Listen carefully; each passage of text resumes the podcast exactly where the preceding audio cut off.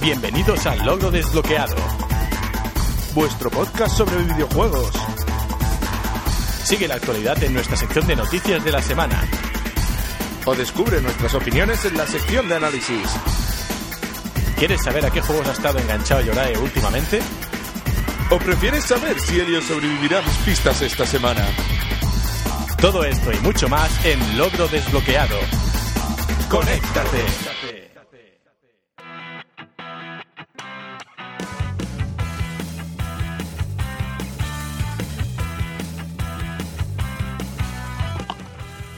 Un saludo y bienvenidos al Logro Desbloqueado, vuestro podcast sobre videojuegos. Bienvenido, Yorae. Estoy listo, listo para un nuevo programa. Hostia, con el tono de voz no lo parece, ¿eh? Estoy listo, estoy muy entusiasmado, ¿no? Estoy. ¿De qué? ¿Eh? Está nervioso. Espero que aguante hasta el review. Bienvenido, Silver. Buenas. ¿Qué tal? ¿Cómo llevas la partidita? ¿Acabaste la historia o no al final? Eh, me he quedado justo en el combate final. Vamos a hacer el review de Diablo y este señor está justo antes del final boss, ¿sabes? No, no, es que estoy justo en el final boss. Eh, lo, que pasa es que, lo que pasa es que me han matado en el último segundo y he dicho, va, lo intentaré más tarde a cascarla. Eh, mañana será otro día, ¿no? Al final el final boss muere. Bienvenido, no, está ahí. Hola, buenas. ¿Qué? Dándole, sacándole todo el jugo a la demo del final, ¿no? Sí, lo estamos intentando. Lo estamos intentando. Luego en el que estamos jugando nos haces un resumillo a ver qué te ha parecido. Porque de los que estamos aquí eres el único que la habrá catado, ¿sabes? Sí, bueno, Lloráis ha negado a, a catarla. Bueno, pues al final eh, como ya sabéis, esto es un podcast de videojuegos que dirijo yo mismo, Helios, y que podéis escuchar en Spreaker Radio, Apple Podcast, Spotify, Google Podcast, Radio, Cashbox, Deezer, Podcast Adit, Podchaser e iVoox. Y para cualquier crítica, idea, sugerencia tenéis nuestras redes sociales, facebook.com barra podcast logro desbloqueado, en Twitter el usuario arroba podcast ld, y en YouTube y en Steam las comunidades llamadas loro desbloqueado. Paso a leer eh, el comentario que, encontré ayer en nuestras redes, ¿no? De Anleri1, que dice: Gracias por volver. Excelente programa como siempre. Lo del vampiro con la atención negativa me hizo reír muchísimo. En cuanto al análisis, concuerdo en algunas cosas con sus palabras. Los nuevos poderes de la mano pocha son una cosa maravillosa, pero creo que el juego está muy bien en los mapas superiores, pero el inferior es un poco soso y vacío. Por otro lado, como secuela, no me gusta, no se sabe cómo conectarlo con el anterior. Me refiero a que no parece una continuación de Breath of the Wild. Eh, en cuanto a los gráficos, yo lo jugué a 2K, el que entendió, entendió, dice. Pero creo que es criticable el tema de la Nintendo Switch, consola que poseo. Sí se nota mejor que el anterior gráficamente, pero estamos en 2023. En cuanto al audio, lo jugué en inglés y es maravilloso. No sé en español latino como sea, pero me han dicho que bien. Gracias por el programa y espero escucharlos con análisis del diablo. A ver, aquí hay varias cositas. Eh, primero, el tema de las zonas inferiores de, de Tears of the Kingdom, creo que ya comentaste, ¿no? Yo era que era la parte un poco más dura y que a lo mejor pues no había tanto... Eh, era, era una zona más que nada para grindear, ¿no? Entre comillas. A ver, la zona del subsuelo es la más monótona. Sí, es lo que dice él, que es un poco sosa y vacía. En eso coincidís, ¿eh? Sí, sí. Luego, no entiendo lo de que no sabe cómo conectarlo con el anterior. O sea, yo pensaba que era prácticamente inmediato este. Eh, no, no es inmediato. Han pasado unos años. Pero sí que es cierto que solo se da entrever entre comillas. Hmm. Y, por ejemplo, cosas, o sea, todos los santuarios y todas las cosas del juego anterior han como desaparecido por arte de magia, ¿sabes? Hmm. Es como si el juego anterior de repente alguien se hubiese molestado en intentar quitar todas las pruebas de que ocurrió, ¿sabes? Sí, o sea, eh, realmente es como que para que juegues este y no has jugado anterior no hace falta, ¿no? Correcto, correcto. pero es un poco, sí que es cierto que si has jugado mucho al anterior, como mucha gente habrá hecho, claro es un poco joder, macho. Sí, parece que, haya sido como un sustituto más que una secuela, ¿no? Sí, casi. Hmm. Eh, luego comentaba lo de los gráficos, que bueno, aquí hay opiniones divididas. Hay quien dice pues que claro, la consola pues da lo que da. Otros dicen que bueno, se quedan con que al menos pues está mejor que el anterior, ¿no? Estos temas. Lo que me sorprende realmente es la parte del doblaje, porque dice que lo jugó en inglés y que era maravilloso. O sea, eh, comentamos los doblajes y dijiste el español es terrible el inglés es me, ¿no?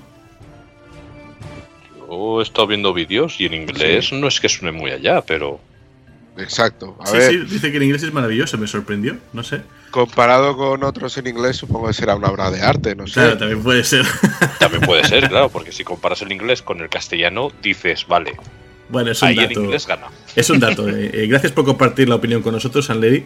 Eh, quien quiera más detalles, tenemos un review de una hora y 20 minutos, creo que estuvimos dándole al juego, así que ahí no nos dejamos nada por, por comentar. ¿eh? Eh, bien, eh, la semana pasada, el anterior programa, hicimos un, sorteo como siempre, ¿no? De adivinar un personaje secreto de Yorae. Y eh, regalábamos un Yakuza Laika Dragon para Steam compatible con PC. ¿Por qué digo esto? Pues porque todavía no, no lo han acertado. Ha habido como 4 o 5 intentos. Eh, todavía nadie se ha acertado bien al personaje. Yo recomiendo darle especial análisis a la última pista del programa, ¿vale? Porque, como siempre, o sea, no hacemos nada que. O sea, juntando dos o tres pistas buscas en Google y encuentras, o sea, el personaje. No, no- es que pongamos cosas súper crípticas, ¿no? Pero bueno, que, está todavía el juego y voy a dar hasta el lunes para ver si lo podéis encontrar. Y luego ya, si no, pues mira, lo pasamos para el siguiente programa y, y con otro personaje, ¿vale? Hoy también tenemos un concurso de todos modos, con tres pistas secretas que Yorae irá soltando a lo largo del programa sobre un personaje secreto de un videojuego.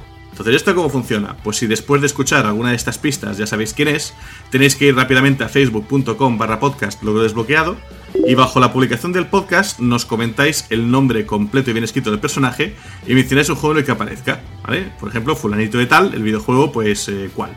¿Vale? Si es correcto y sois los primeros, os llevaréis gratis esta vez un Yakuza 0 para PC compatible con Steam. Vamos a seguir un poco con el, con el rollo de Yakuza, ¿no? Y ya pasando al sumario Bros de hoy, tenemos noticias de la semana. No ha habido muchas, pero hay algo que se merece la pena comentarse. Luego tengo la reseña de Diablo 4 eh, y terminaremos con recomendaciones de juegos. Así que si os parece, pues vamos con las noticias.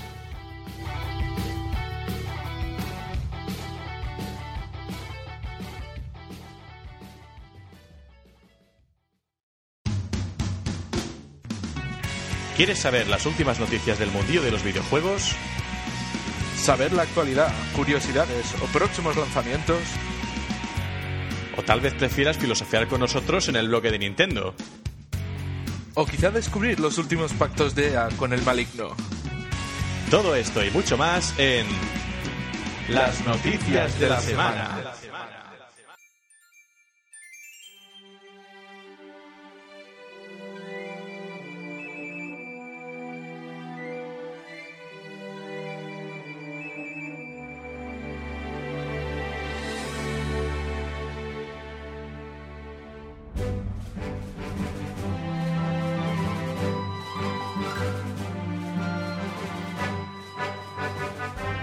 Pues arrancamos las noticias de la semana con el bloque de variado.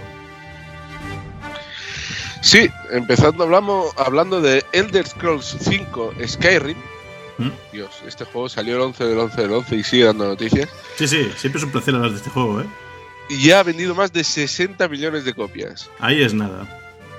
Skyrim ya ha superado la barrera de las 60 millones de unidades vendidas en todo el mundo si contamos tanto las ediciones originales que se pusieron a la venta originalmente en 2011 como las numerosas reediciones que han ido lanzándose al mercado a lo largo de los años.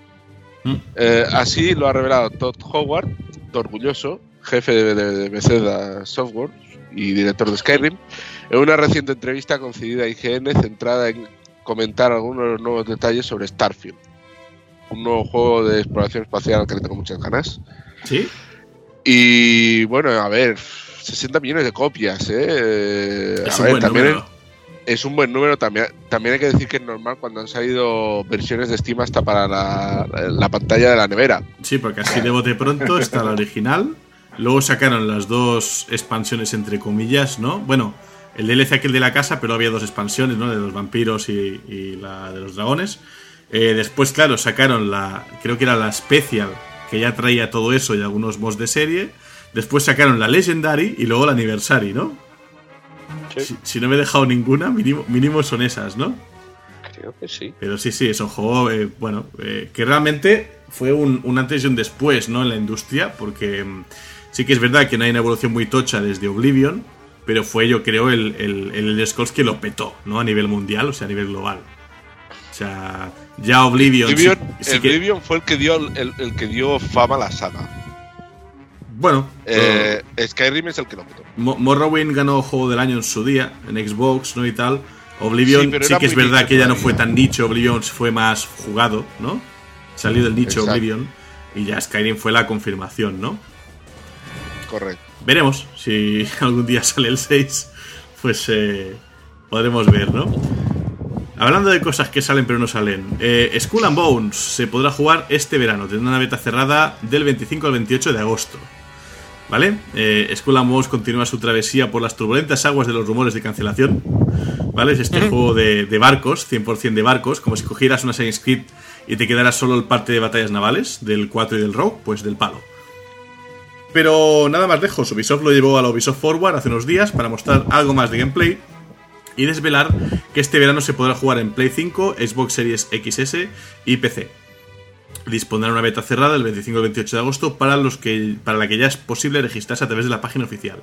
Eso sí, han dicho que será pues una especie de, de demo, entre comillas, conceptual. Es decir, no, no parece que vaya a ser un propio trozo del juego, no sé. Es un poco raro esto. Eh, ya el año pasado hubo un esfuerzo de hacer un pedazo de, de vídeo enseñando features y cosas como diciendo, eh, seguimos vivos. Pero sí que es verdad que este juego, tío, se lo está llevando la marea, porque lleva muchísimos años Sí. ya en, en- en desarrollo. Pero Sí, sí. demasiado, o sea. Pero, pero un cojón, ¿eh? Es ¿en que se ha pasado año- ya la moda de los piratas completamente, o sea... ¿En qué año se anunció por primera vez, si no me equivoco? A lo mejor te digo una locura, pero puede que haga 5 años o más. Aún he hecho. Por ahí, yo creo porque fue- me, suena, me suena que la primera vez que se mencionó este juego aún no había salido. No, miento. Cuando se mencionó este juego por primera vez, el Skull and Bones, me suena que el Assassin's Creed Origins aún no había salido. Mira, en Claro. 2017. Sí, sí, fue, 2017. fue en un E3. Sí, Sí, sí, un anunciaron- E3, pero en lo E3 que quiero en decir. Sí, Debe- lo que quiero debe de haber que sido en ese de estos 3 juegos fue cuando se anunció el Origins y justo ahí coincidió que se anunció el Skull and Bones. Puede A ser me lo que refiero, que, ha- ser. que ha llovido. Pero bueno, aunque fuera la pandemia, la pandemia fue en 2020, el juego ya vaya 3 años en desarrollo. Ajá. Ya, ya, pero que digo que tiene toda la pinta de que es eso, de que fue un juego de esto de cara a pandemia. Sí, sí, puede No, ser. No, puede fue, fue- este se anunció antes de la pandemia. Sí, Porque pero a mí me dice que la sonar- No, pandemia- ya sé que se anunció, pero, pero si Claro. sufrió toda la pandemia, Ah, bueno. Sí, eso sí, sí. hay algunas ciudades que lo pasaron jodidamente mal. Si, si el estudio que lo está haciendo principalmente es uno de estos de Ubisoft en una ciudad jodida, pff, imagínate Sí. que fuera Ubisoft China. Esto, sí, Ubisoft de estos, un estudio estos que tienen por ahí, que luego además hay gente de muchos países también, ¿no? Esto que hacen ellos, ¿no? Eso es verdad. Eh, bien, bueno, a ver qué tal. Eh, yo me he registrado para la beta, o sea que si la cato ya os diré algo a ver qué, qué tal me sienta esto, pero la verdad es que me apetece muy poco, o sea, es un juego que le tenía muchas ganas cuando se anunció, porque me apetecía, ¿no? Y ahora es igual, como en eh, plan que- se ha enfriado mucho esto. Yo igual, yo he tenido un montón de ganas Se ha y- enfriado mucho. Se ha enfriado bastante. Yo ahora que veo esta noticia me quedo, ah, que aún sigue. Sí, sí, es que, es que cuando tienes el juego de este rollo, ¿sabes? Es como Beyond Good and Evil, ¿sabes? Y tú, ah, que lo Sí, están sí. haciendo al final. Pues eso. Eh, siguientes noticias.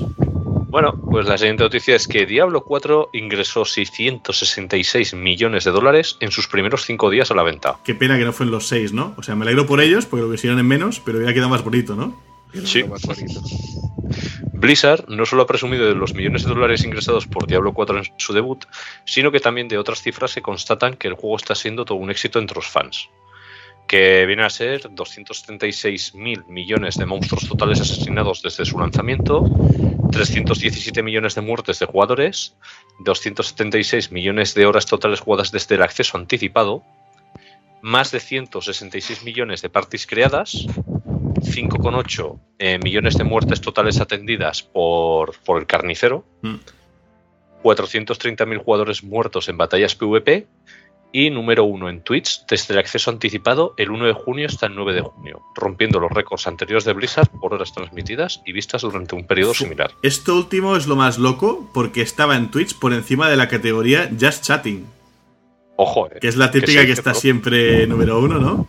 Sí, sí, el Just, Chatting, el Just Chatting es el que siempre está por encima. O un sea, locurón, o sea, han sacado la fotico con los números y tal. Me ha hecho mucha gracia el meme, no sé si lo habéis visto, de, de la Lilith ahí con, la, con las gafas de sol y los billetes lloviendo, ¿sabes? Ah, sí.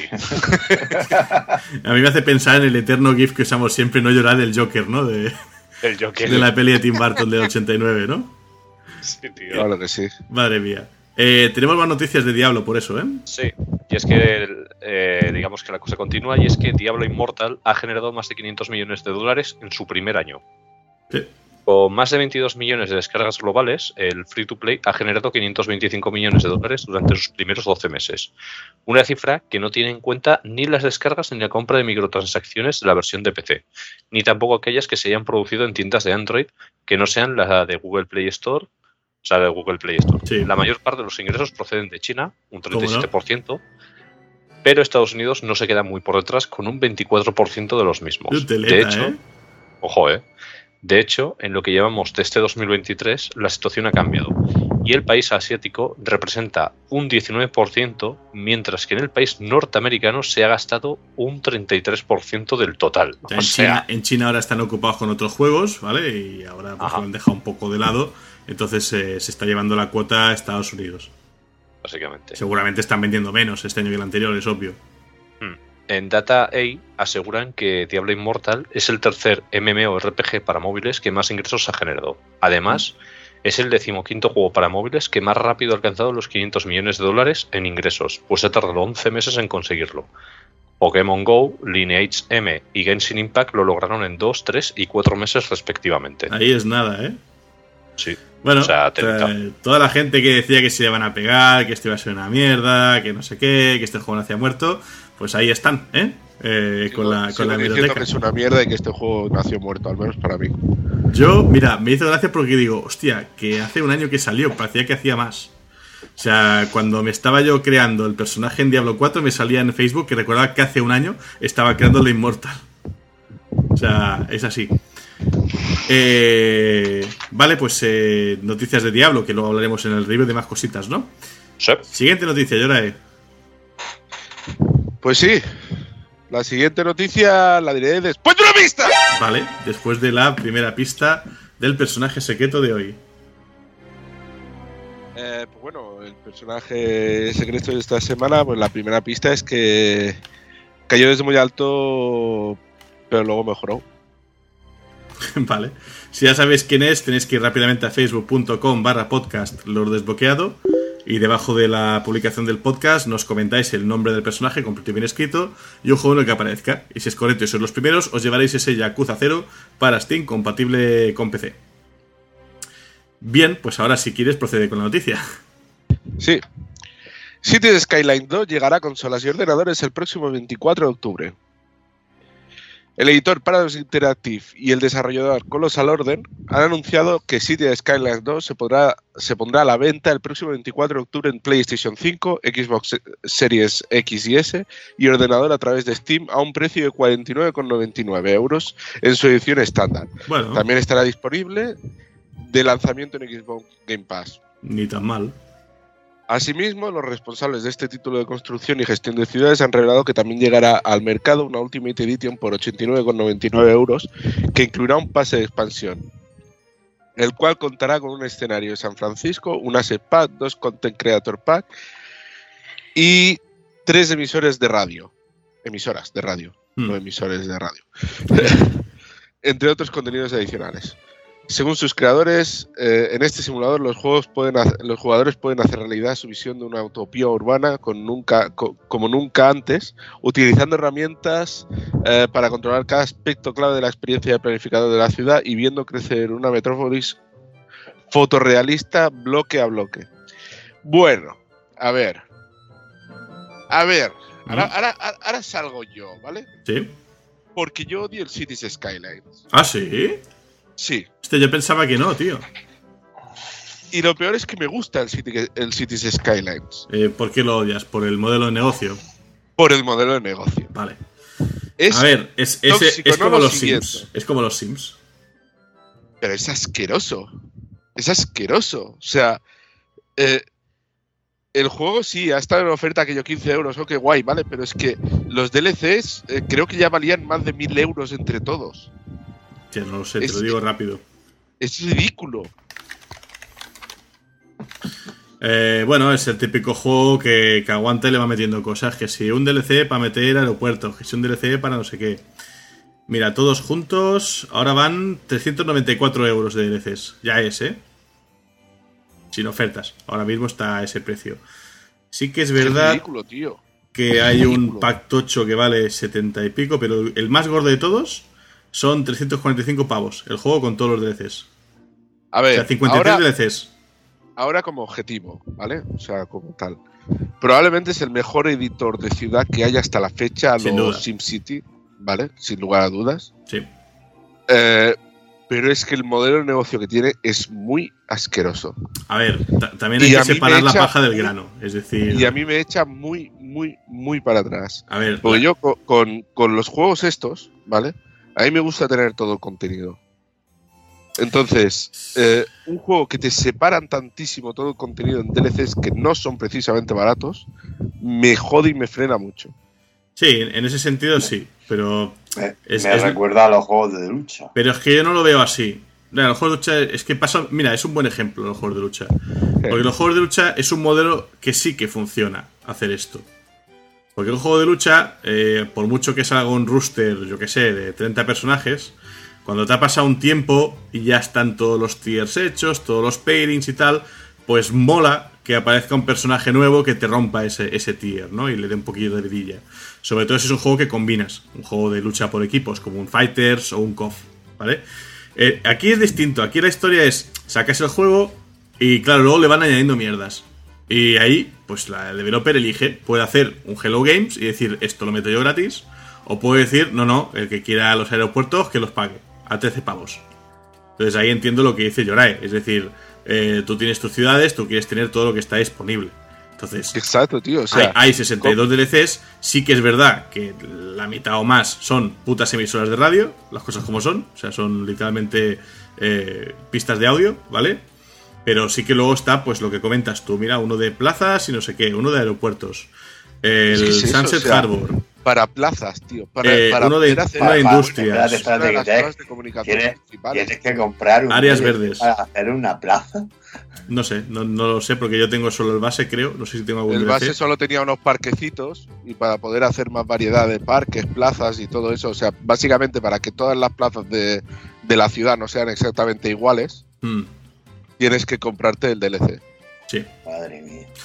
Entonces, claro, Es aquí, aquí ocurre otra eh, cosa ahora. que Exacto, es, que es muy ridículo, tío. Aquí O sea, veremos yo- qué va a pasar con la secuela, porque claro, aunque Cities Skylands ya lleva unos años, la verdad es que gráficamente luce muy bien y, Sí. y funciona muy bien. Entonces, claro, más allá de la subida en gráficos, ¿qué nos trae este? Bueno, lo que han prometido eh, es, eh, eh, hay un sistema de biomas, eh, también podrás tomar decisiones en la vida de los propios habitantes de la ciudad, o sea, habrá como un poco un rollito más Sims en ese sentido. Eh, luego la verticalidad de las ciudades la han aumentado, o sea, puedes construir hasta el puñetero cielo, por lo que tengo entendido. O sea, en ese sentido es lo que han anunciado ellos como eh, se viene esto, ¿no? Luego está la, la IA, que la han mejorado también, ¿no? Y tiene en cuenta un montón de historias. Pero bueno, parece que todo va más hacia la parte de... mm, si hasta ahora todo era gestión, ¿no? Y ir resolviendo cosas, ahora habrá un poquito más de toma de decisión sobre cómo quieres, pues que no solo cómo sea la ciudad, sino cómo va a crecer y cómo van a vivir en ella, ¿no? Veremos, eh, sale en octubre, pues ya estaremos aquí a ver qué tal las opiniones y supongo que el modelo, pues eh, apostarán por el mismo, porque si les ha funcionado, ¿no? Por desgracia, Ya. probablemente. Es el sustituto de los Sims, ¿no? Un poco en eso. Bueno, el SimCity. Bueno, El SimCity SimCity, no era muy de eh, DLCs. El SimCity era el juego original de eh, City Builder, pero EA se pasó a tres pueblos haciendo Sí, cuando salió el 4, que era el primero que requería online, hubo un montón de glitches. Sí, sí, Eh, o sea, se, se pasaron un huevo con cosas que hicieron en el 4 y se fue bastante bastante a la mierda. Sí, y luego salió el Cities XL que intentaba tomar el testigo, pero se quedó medio gas. Y luego Cities Skylands, que es lo que tenía que haber sido, ¿no? O sea, Sí, sí. el sistema funciona muy, muy bien. Eh, pues ahí está la noticia. Vamos con la siguiente. Sí. Y es que Phantom Liberty, la expansión de Cyberpunk 2077, se lanzará el 26 de septiembre. Keanu Reeves, que en el videojuego interpreta a Silverhand, fue el encargado de presentar el nuevo vídeo en el que se ha anunciado la fecha de lanzamiento y se han repasado algunos de los detalles de la trama de la, de, de la trama. Sí, sí, pero ha Que- dicho que somos breathtaking. ¿Eh? Ah, no sé. Yo Ah, solo eh. sé que en la presentación dijeron algo que salió por ahí Idris Elba también. Sí, lo, lo comentamos. Ajá. Que parece que mayoritariamente tendrá lugar en el peligroso distrito de Dogtown. Teniendo que forjar alianzas y viéndonos envueltos en un montón de, maqui- de maquinaciones políticas de lo más siniestras mientras cumplimos el objetivo de salvar al presidente de la NUSA. Durante esta aventura conoceremos a un montón de nuevos personajes, entre los que estará Solomon Reed, interpretado por, pues como he dicho antes, por Idris Elba, Mm. y que este interpreta a un agente de la FIA que defiende los intereses de los nuevos Estados Unidos de América y tratará de colaborar con V y salvar al presidente. Además, tras el anuncio de la fecha de lanzamiento de Phantom Liberty, CD Projekt Red también ha anunciado que los requisitos mínimos y recomendados para PC de Cyberpunk 2077 se actualizan para la expansión y para implementar nuevas tecnologías. Vaya, Pese a ello, ya verás tú lo que puede salir de ahí. ya verás, ya verás. Pese a ello, el estudio asegura que esto no significa que el juego deje de funcionar con los requisitos mínimos anteriores, pero no continuaremos ofreciendo soporte activo para ellos y dejaremos de probar el juego con esas configuraciones. Ole sus huevazos, ¿eh? Ojito, ¿eh? Ole sus huevazos. O sea, a ver, aquí hay varias cosas. La primera es que ha salido Keanu Reeves a anunciar la expansión. Más que lo de Joel Breathtaking, me preocuparía más que hubiera dicho que la expansión ya es Gold, ¿vale? Eh, por otro lado, eh, la parte de Idris Elba, o sea, es un juego que va a seguir tirando de famoseo, ¿no? Y, y eso de colaborar con, con V habrá que verlo porque parece que no se llevan muy bien, ¿no? Los personajes. Parece. Habrá, habrá que verlo, ¿no? Idris Elba, tío, no tenía bastante en estar en todas las puñeteras películas, que ahora va a estar también en los videojuegos, ¿eh? Sí, tío. Eh, bien, Phantom Liberty, asumimos, está terminado. Le darán un poquitín de soporte y vídeo unos meses. Y luego recordemos que cuando esto ya esté eh, arrancado y funcionando, empezarán a desarrollar ya la segunda parte de Cyberpunk. ¿Vale? Que, es, que supuestamente será bueno, ¿vale? Será el que quieren meter profundidad en las facciones y todo esto. Bueno, no sé. Y luego lo de los requerimientos me parece un poco que tiene una jolandronada, porque claro, es en plan, los actualizamos porque ahora eh, la expansión pide más y te dicen, no significa que el juego deje de funcionar con los requisitos mínimos, pero no seremos nosotros quienes los probemos. O sea, no, no vamos a pensar en esos requerimientos, ¿no? No es nuestro puto problema. Claro, si no sé hasta qué punto- un PC. Claro, eh, ahí está, pero ya en consola, tío. Claro, Pues vais como el puto culo. no lo sé, veremos. A ver, Repito, repito, vuestro puto problema. Ya, ya. Compraros un PC. Ya, ya, sí, sí. Breathtaking, sí, sí. Eh, en fin. Eh, bien, mira, de Idris Elba saltamos de Idris Elba, ¿no? Un poco. La serie de Knuckles se estrenará a finales de año y confirma nuevas estrellas de su reparto. Digo lo de Idris Elba porque en la película de Sonic era Idris Elba quien le daba voz. Sí. Eh, no parece que vaya a ser así en la serie, ¿no? Eh, Paramount Pictures ha confirmado a través de la revista Deadline que la serie en acción real de Knuckles se estrenará a finales de este año. Eh, fecha concreta todavía por determinar y será exclusiva para Paramount Plus, la plataforma de streaming de la productora. Por si fuera poco, también se, se ha confirmado, en el mismo medio citado, dos nuevas incorporaciones de lujo al reparto. Carrie Elves, a quien conoceréis por ser el Dr. Lawrence Gordon en Saw, ¿vale? El, el médico de la primera entrega, para que no lo tenga muy fresco. Y Christopher Lloyd, cuidado, el legendario Christopher Lloyd, ¿no? Eh, pues autor súper conocidísimo por el papel de Doc Emmett Brown en las películas de Dios al Futuro. Great Scott. Eh, también en videojuegos, ¿no? Como por ejemplo ser Andrés Truido en, en Toonstruck. Y luego, pues como no, también Fetido Adams, ¿no? Las películas eh, viejas de, de los 90, ¿no? Sí. Eh, bueno, somos. a ver qué sale de aquí. Sí, tiene un cameíto también en... Si lo habéis visto, tiene un cameíto en Mandalorian también. Sí. Ah, me hizo gracia. Bueno, pues a ver qué sale de la serie esta. No me llama para nada la trama, porque creo que va a ir un poco en plan detectivesco. No sé, ya veremos qué hacen. Pero bueno, eh, ha- habrá, habrá que ver.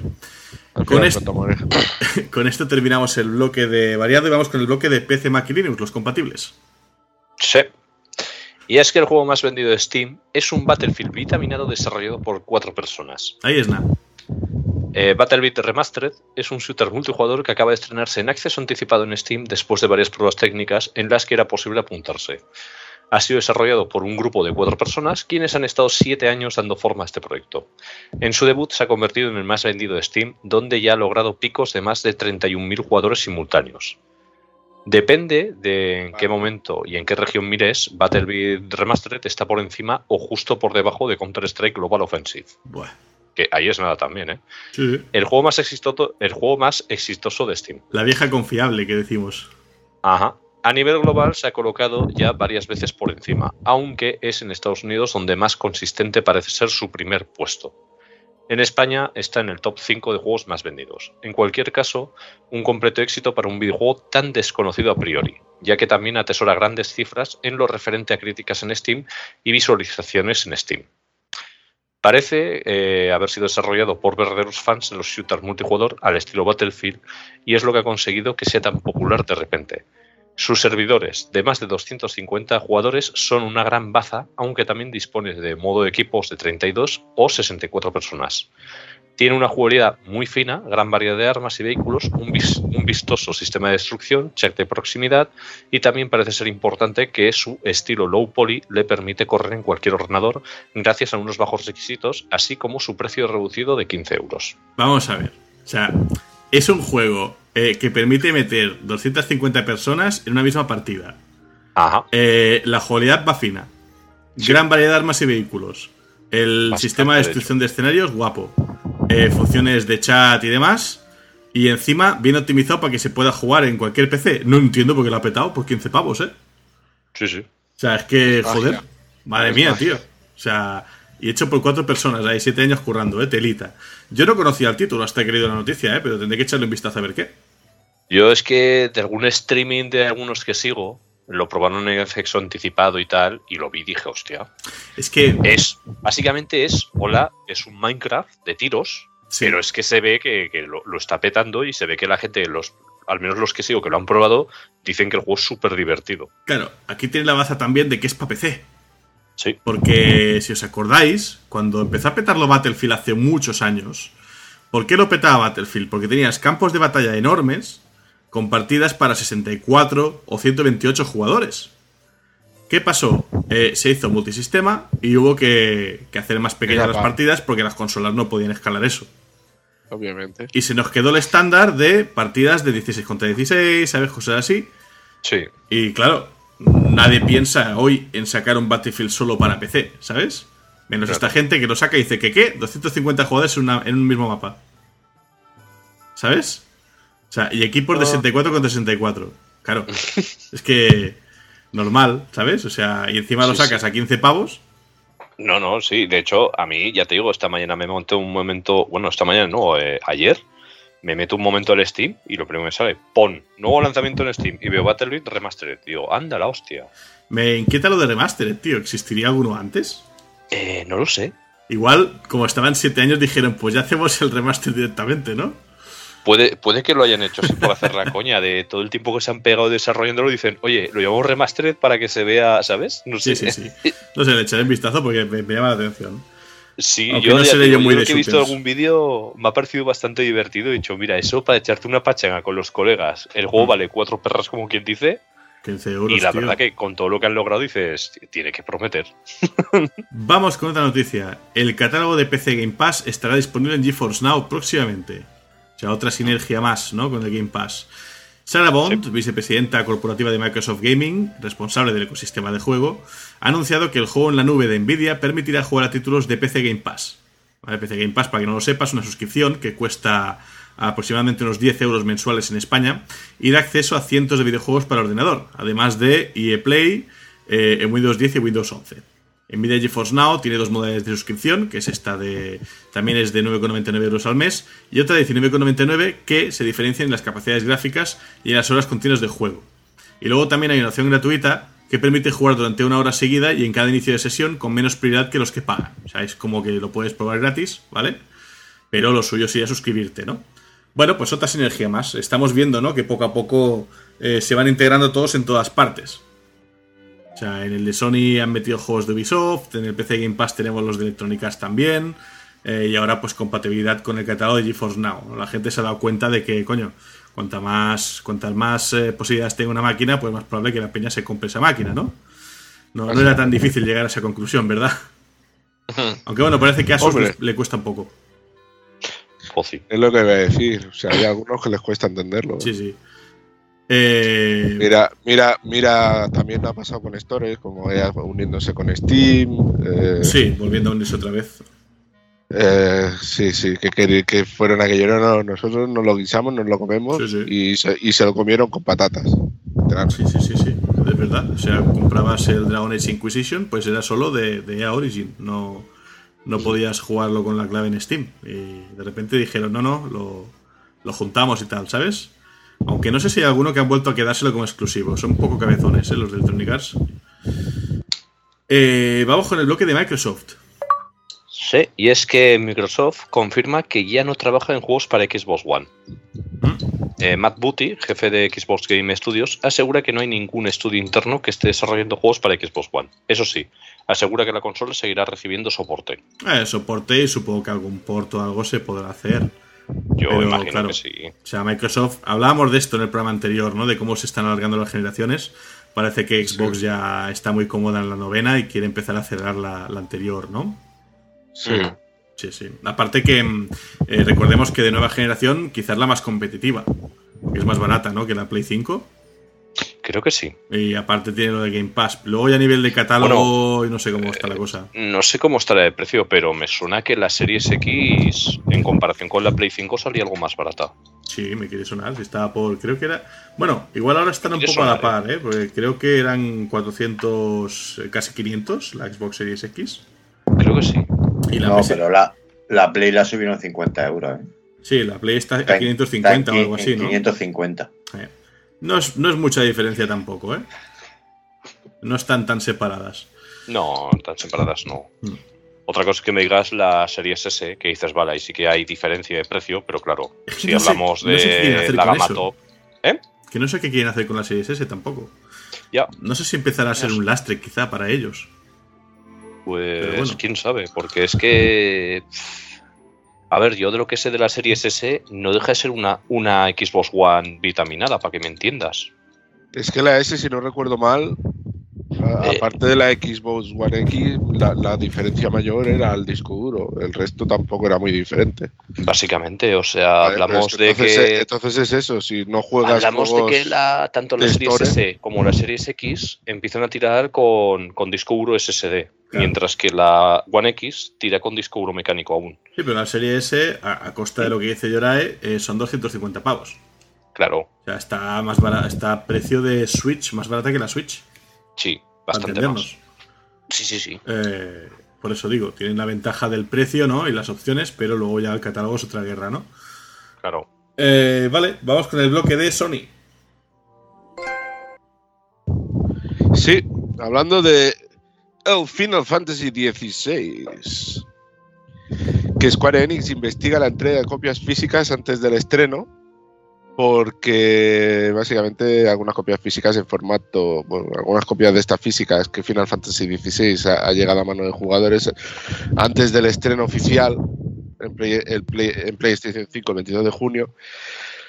Se desconoce en qué región regiones se ha, distribuido ante- se ha distribuido antes de la autorización de Square Enix, pero la editora dice estar investigándolo y pide a los usuarios agraciados que no compartan la- ni imágenes ni vídeos. La editora japonesa Mm. eliminará todos los contenidos de este tipo. Lo de siempre, Pre- gen- gente que se pregunta. pasa de lista, ¿no? Pregunta, ¿pero se han filtrado, o sea, que se han vendido copias antes o que se han filtrado de pirateo? Yo así? creo que se han vendido antes. O sea, No, se, ha- se han vendido antes eh, en es, Estados es- Unidos. es lo típico que seguramente había gente, pues creadores de contenido u otra gente, o a lo mejor prensa, lo que sea, que la ha conseguido antes y ha dicho, pues mira, mm, ¿sabes? O se la paso vendo. a alguien, o la juego y la streameo, no sé, siempre hay listillos. Sí.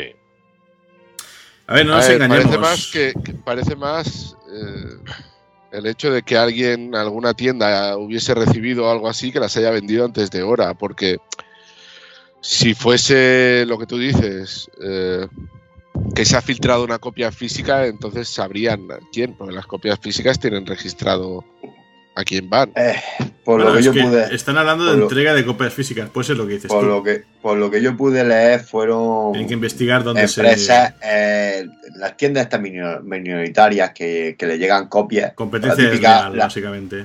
La, típica dijeron- tienda de pueblo, la típica tienda de pueblo que puedes tener por allí que a la que vas a comprarle videojuegos y la recibes y te dice, oye, pues vente y recógela y te la llevas. O competencia desleal de toda la vida. O sea, tienes gente que está También, esperando también. como agua de mayo el 22 que salga tal. Eh, Menganito dice, oye, si quieres lo tengo yo ya. Y cancelan su reserva y se pillan esta. Esto yo lo he visto, vamos, cuando salió el. el ¿Cómo se llama? El, la alforita esta de la Switch, el Balance, creo que era, Sí, del sí. Wi-Fi. Eh, yo recuerdo estar en el centro comercial y en el centro comercial tenían, en aquel momento había un game y un game stop. Y recuerdo estar en el game ojeando cosas de segunda mano y entra corriendo el pavo de GameStop diciendo ¡Eh, eh, eh! Que MediaMarkt ya lo está vendiendo. Y todo el mundo se puso a venderlo antes de hora, porque si no, MediaMarkt se llevaba por competencia desleal. O sea, eh, es lo típico. ¿Sabes? Sí, sí.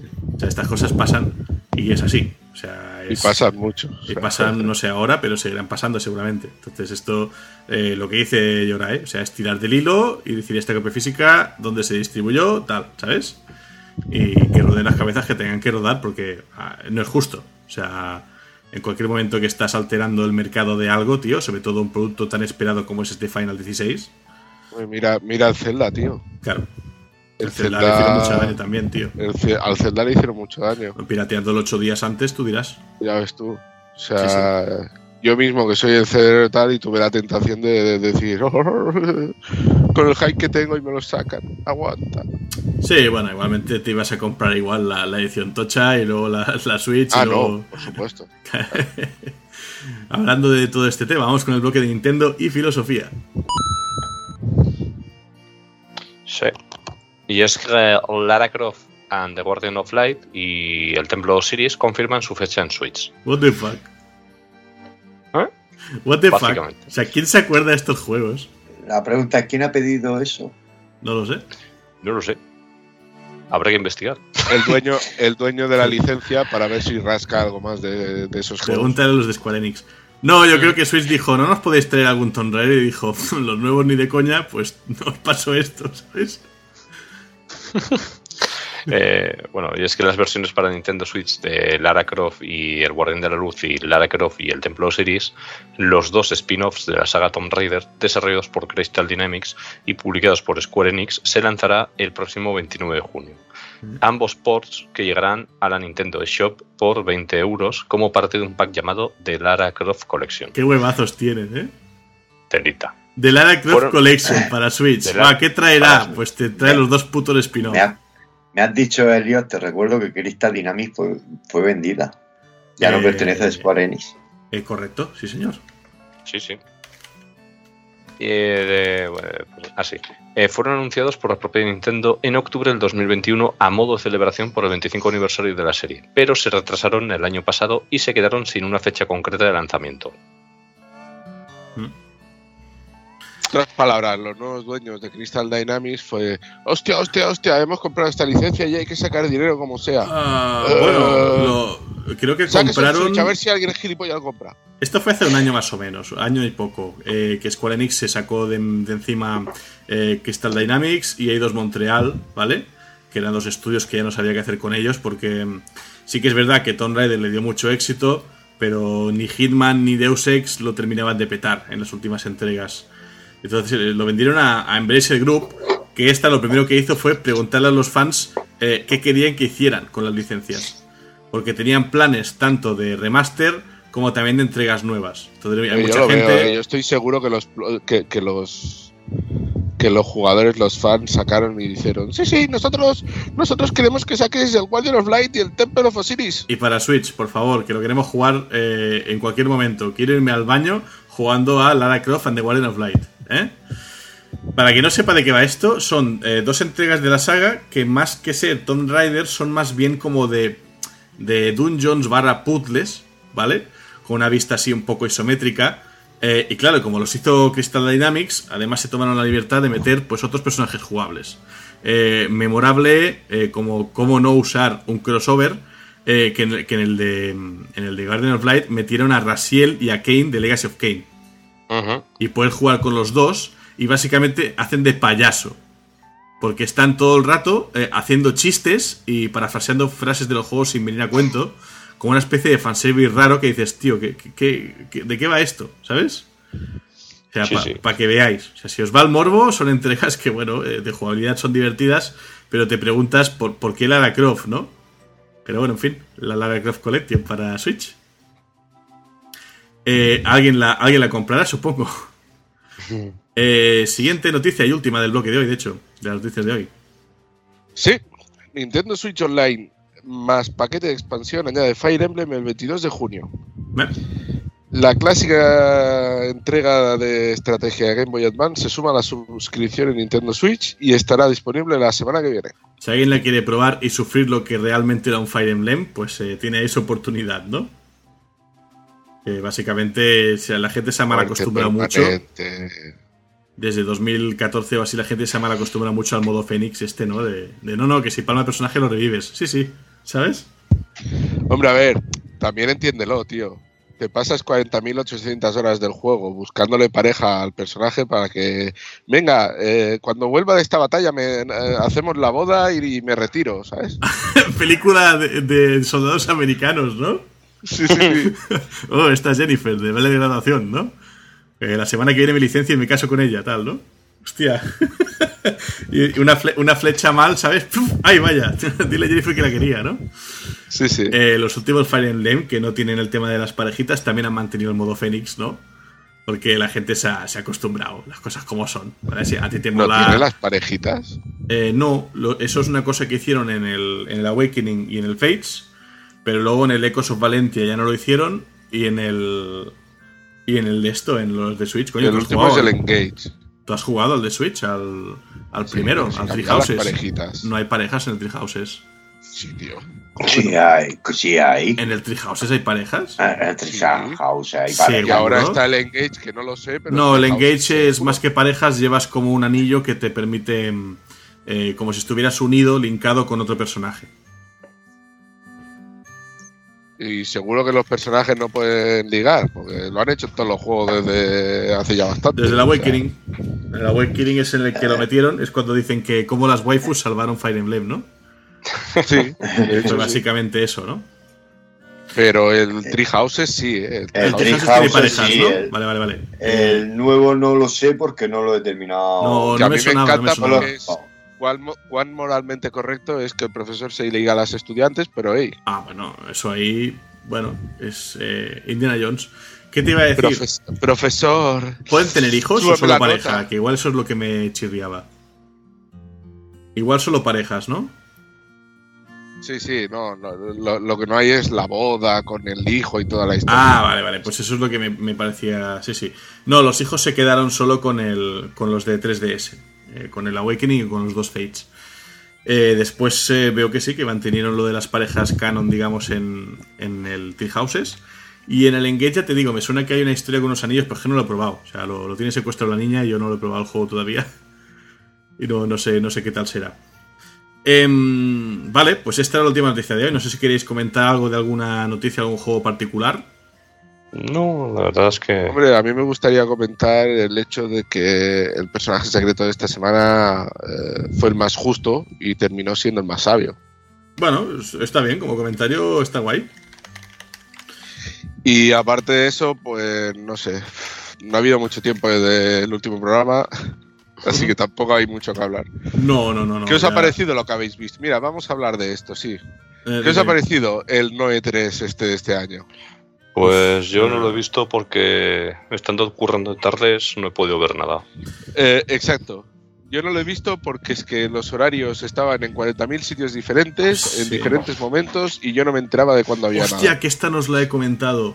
Eh, había, creo que fue el jueves pasado, eh, había una presentación de los de Ryuga Goto, ¿vale? Los de mm, Yakuza. Y, y se hicieron un lío con las regiones horarias.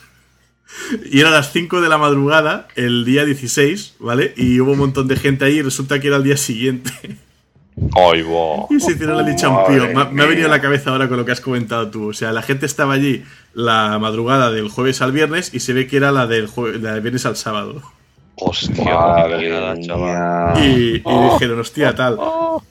Y, y es un reflejo de esto, ¿no? A ver, eh, pasan dos cosas. Eh, no es el E3, ¿vale?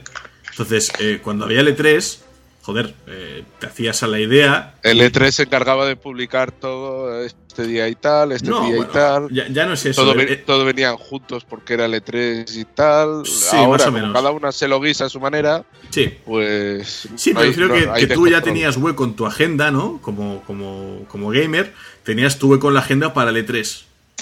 Sí, sí. Eso es así. Es decir, nosotros, joder, habíamos hecho, yendo a currar al día siguiente, habíamos hecho la endurance de ver la de Sony a las 3 de la madrugada, ¿eh?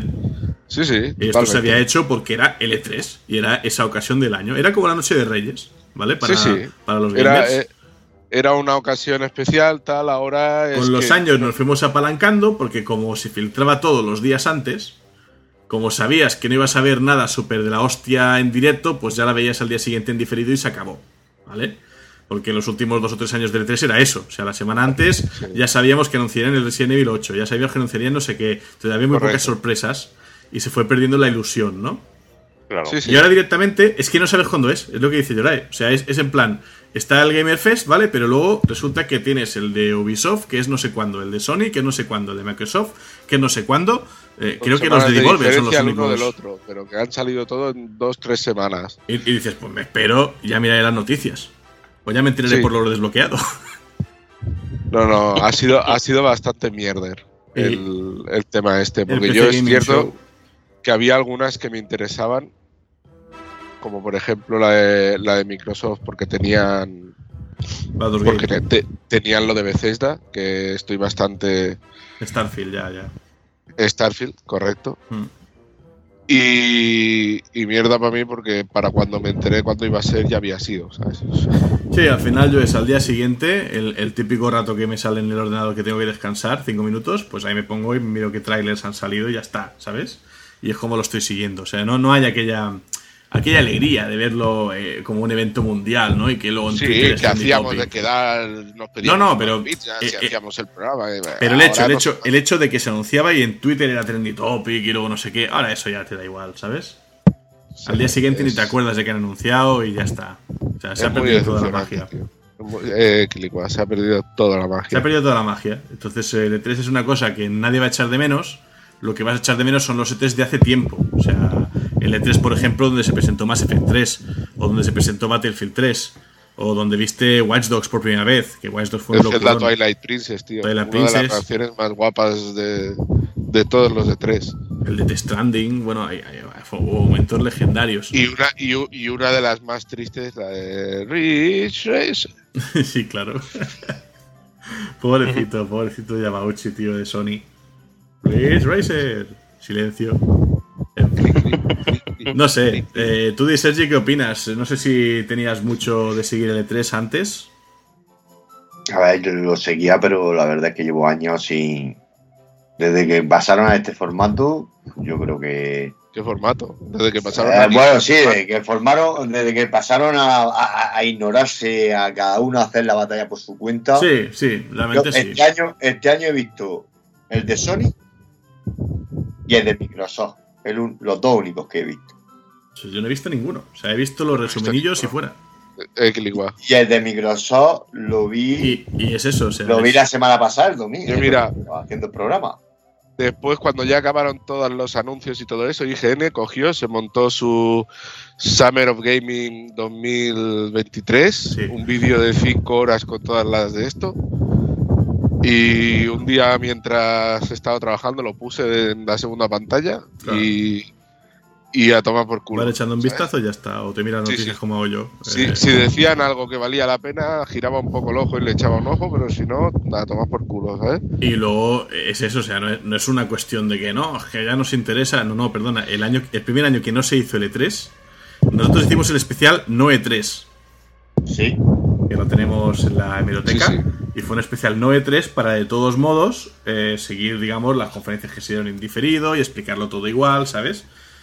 Pero es que este año era imposible. No, este Estaban año- separadas por semanas. es que ni sabíamos, o sea, yo la de Ubisoft me enteré casi el mismo día que se iba a hacer. Sí, sí, correcto. Entonces es eso, Correcto. era, era el Gamer Fest, más o menos era como el estándar, pero luego el viernes fue una, el sábado otra, el domingo la de Ubisoft, luego el lunes el de madrugada de Square Enix, ¿sabes? De cuatro horas.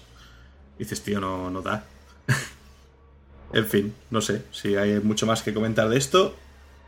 O sea, se va a echar la magia de que eran las fechas en las que había un compromiso, ¿no? Por parte de las desarrolladoras, de las compañías, con el, con el gamer, ¿no? Y Sí, eso sí. se ha perdido. Ahora anuncian cuando les da la gana las cosas y ya está. Y, no, y no hay nada vinculante tampoco, ¿no? Porque lo que decimos, Skull and Bones te sale un E3, luego están tres años sin decir nada, luego te dicen que sigue vivo, otros dos años sin decir nada, ¿no? O el Beyond Good and Evil 2. Perdona, perdona. Elios. Mozi. Skyrim 6. Sí, bueno. El del Skull 6, eh, que tenemos un teaser muy bonito con unas montañas, ¿eh? Sí, sí. Toda la gente que decía que el año siguiente salía están muertos ya, ¿no? Están enterrados todos, ¿eh? No lo digas, que Toco madera de que Starfield salga bien, ¿eh? Porque os veo muy ilusionados y yo soy muy escéptico con el título, ¿eh? yo, ojo, que yo también voy a, no me lo voy a pillar. Me, me jodes el Grinch de la Navidad, como siempre. No, no, yo, yo, yo me hace ilusión porque como dije con el Star Citizen, eh, hace mucho tiempo que juego, que quiero un juego así, ¿sabes? Sí.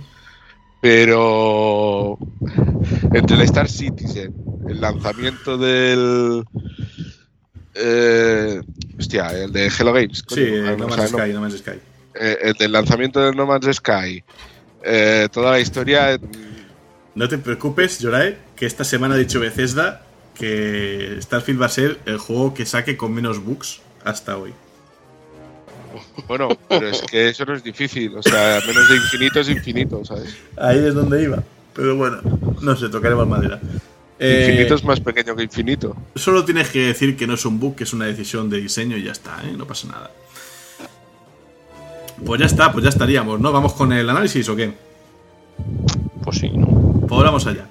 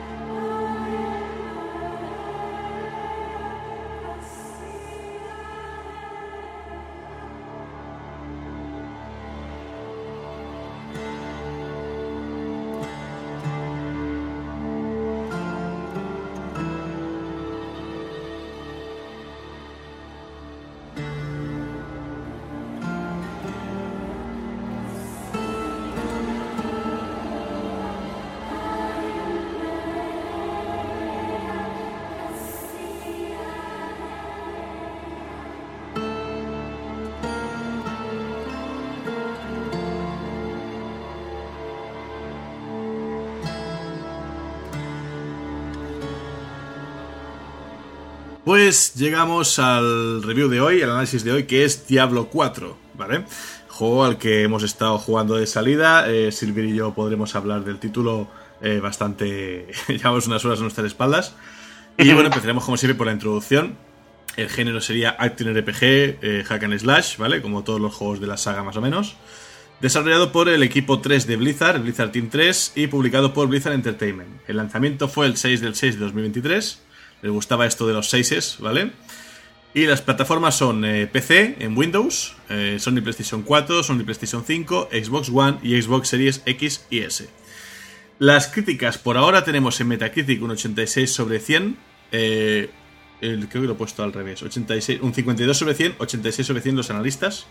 Ha habido un review bastante severo por parte de los jugadores.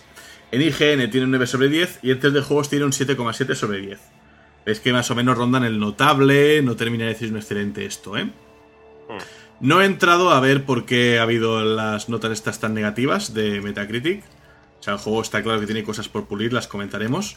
eh, pero tanto como para ponerle notas, pues un 3 o así que he visto por ahí me parecía un poquitín exagerado, ¿no? Vamos a hablar un poco del desarrollo. Eh, Diablo 4 se anunció el 1 de noviembre de 2019 en la BlizzCon de ese año. El desarrollo de las compilaciones de PC y consolas se llevó a cabo simultáneamente. Y el director del juego eh, era Luis Barriga, quien había trabajado en Diablo 3, Reaper of Souls, y también en World of Warcraft Legion, que por el momento pues, son dos títulos eh, pues bastante buenos ¿no? de, Blizzard. El presidente de Blizzard Entertainment, Mike Ibarra, eh, declaró que Diablo 4 tardó más de 6 años en desarrollarse. El diseñador del juego, Giz McCree, afirmó que la estética del juego se inspiró en la del heavy metal. Esto lo vais a notar, que el juego vuelve a tomar esa dark fantasy, ¿no? Muy, muy oscura, con bastante gore.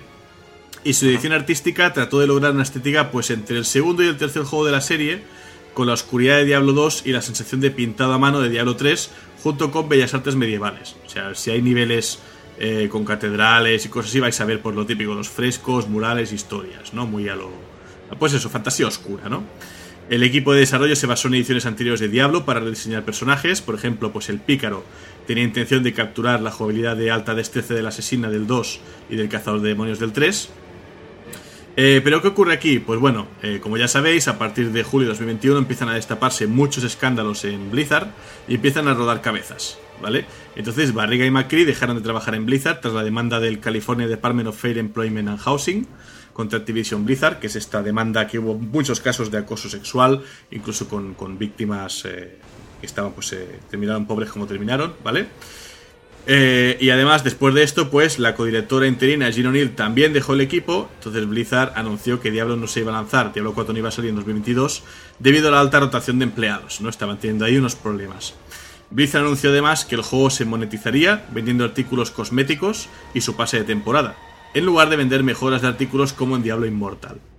El 12 de junio de 2022 eh, se anunció un lanzamiento ya para 2023 y durante el evento de los Game Awards eh, Blizzard anunció que el juego se lanzaría el 6 de junio. Y menudo anuncio. O sea, si os acordáis, estábamos en la Game Awards ya hartos de la palabrería del, del doblador de Kratos cuando se llevó el premio, que estuvo como 20 minutos o más ahí charlando. Y de repente Sí, luego te sale la cinemática del Diablo 3, eh, Diablo 4, que fue un subidón, ¿no?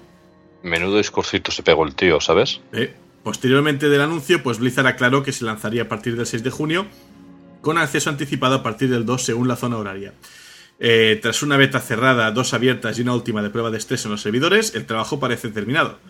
Finalmente el juego se estrenó en su fecha sin mayores percances. El resultado, más de 666 millones de dólares de beneficios en los primeros días, como decía Silvia hace un rato, ¿no? Eh, sí que hubo un par de problemas. Eh, la, la primera hora de abrir el juego fue un poco caótica, pero nada muy allá. O sea, simplemente hubo un poco de cola y ya está.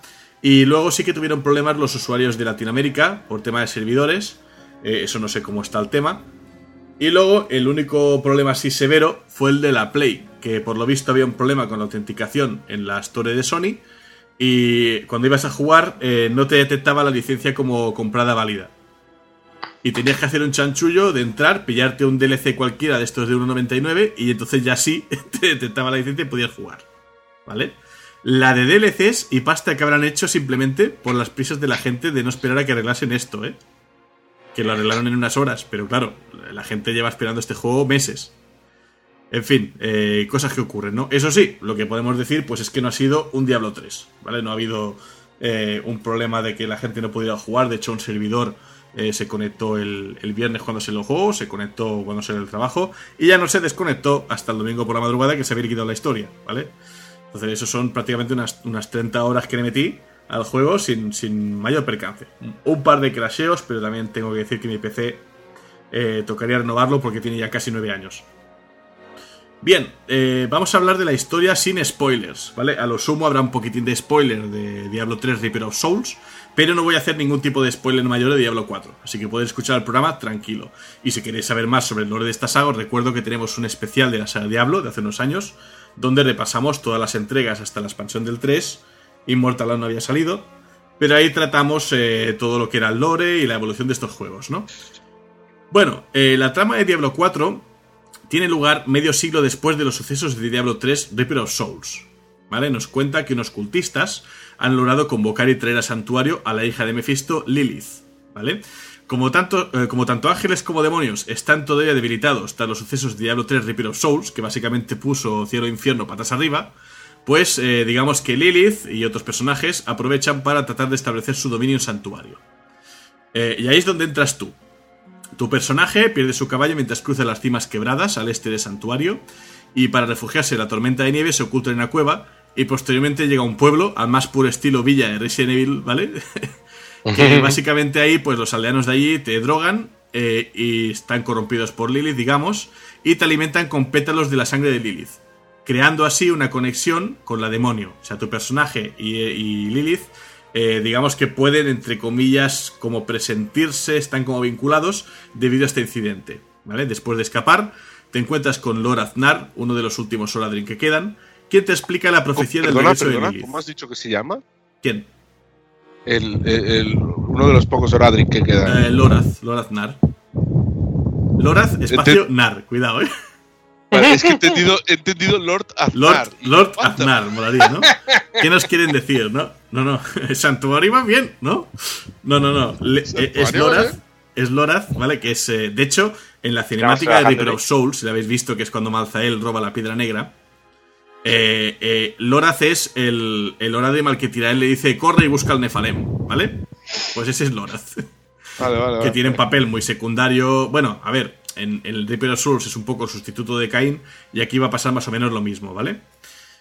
Eh, el caso es que este señor te explica la profecía del regreso de Lilith. Eh, por lo visto, el ángel Inarius cree que solo él puede cumplir la profecía de matar a Lilith, lo cual le permitiría regresar al cielo, ¿vale?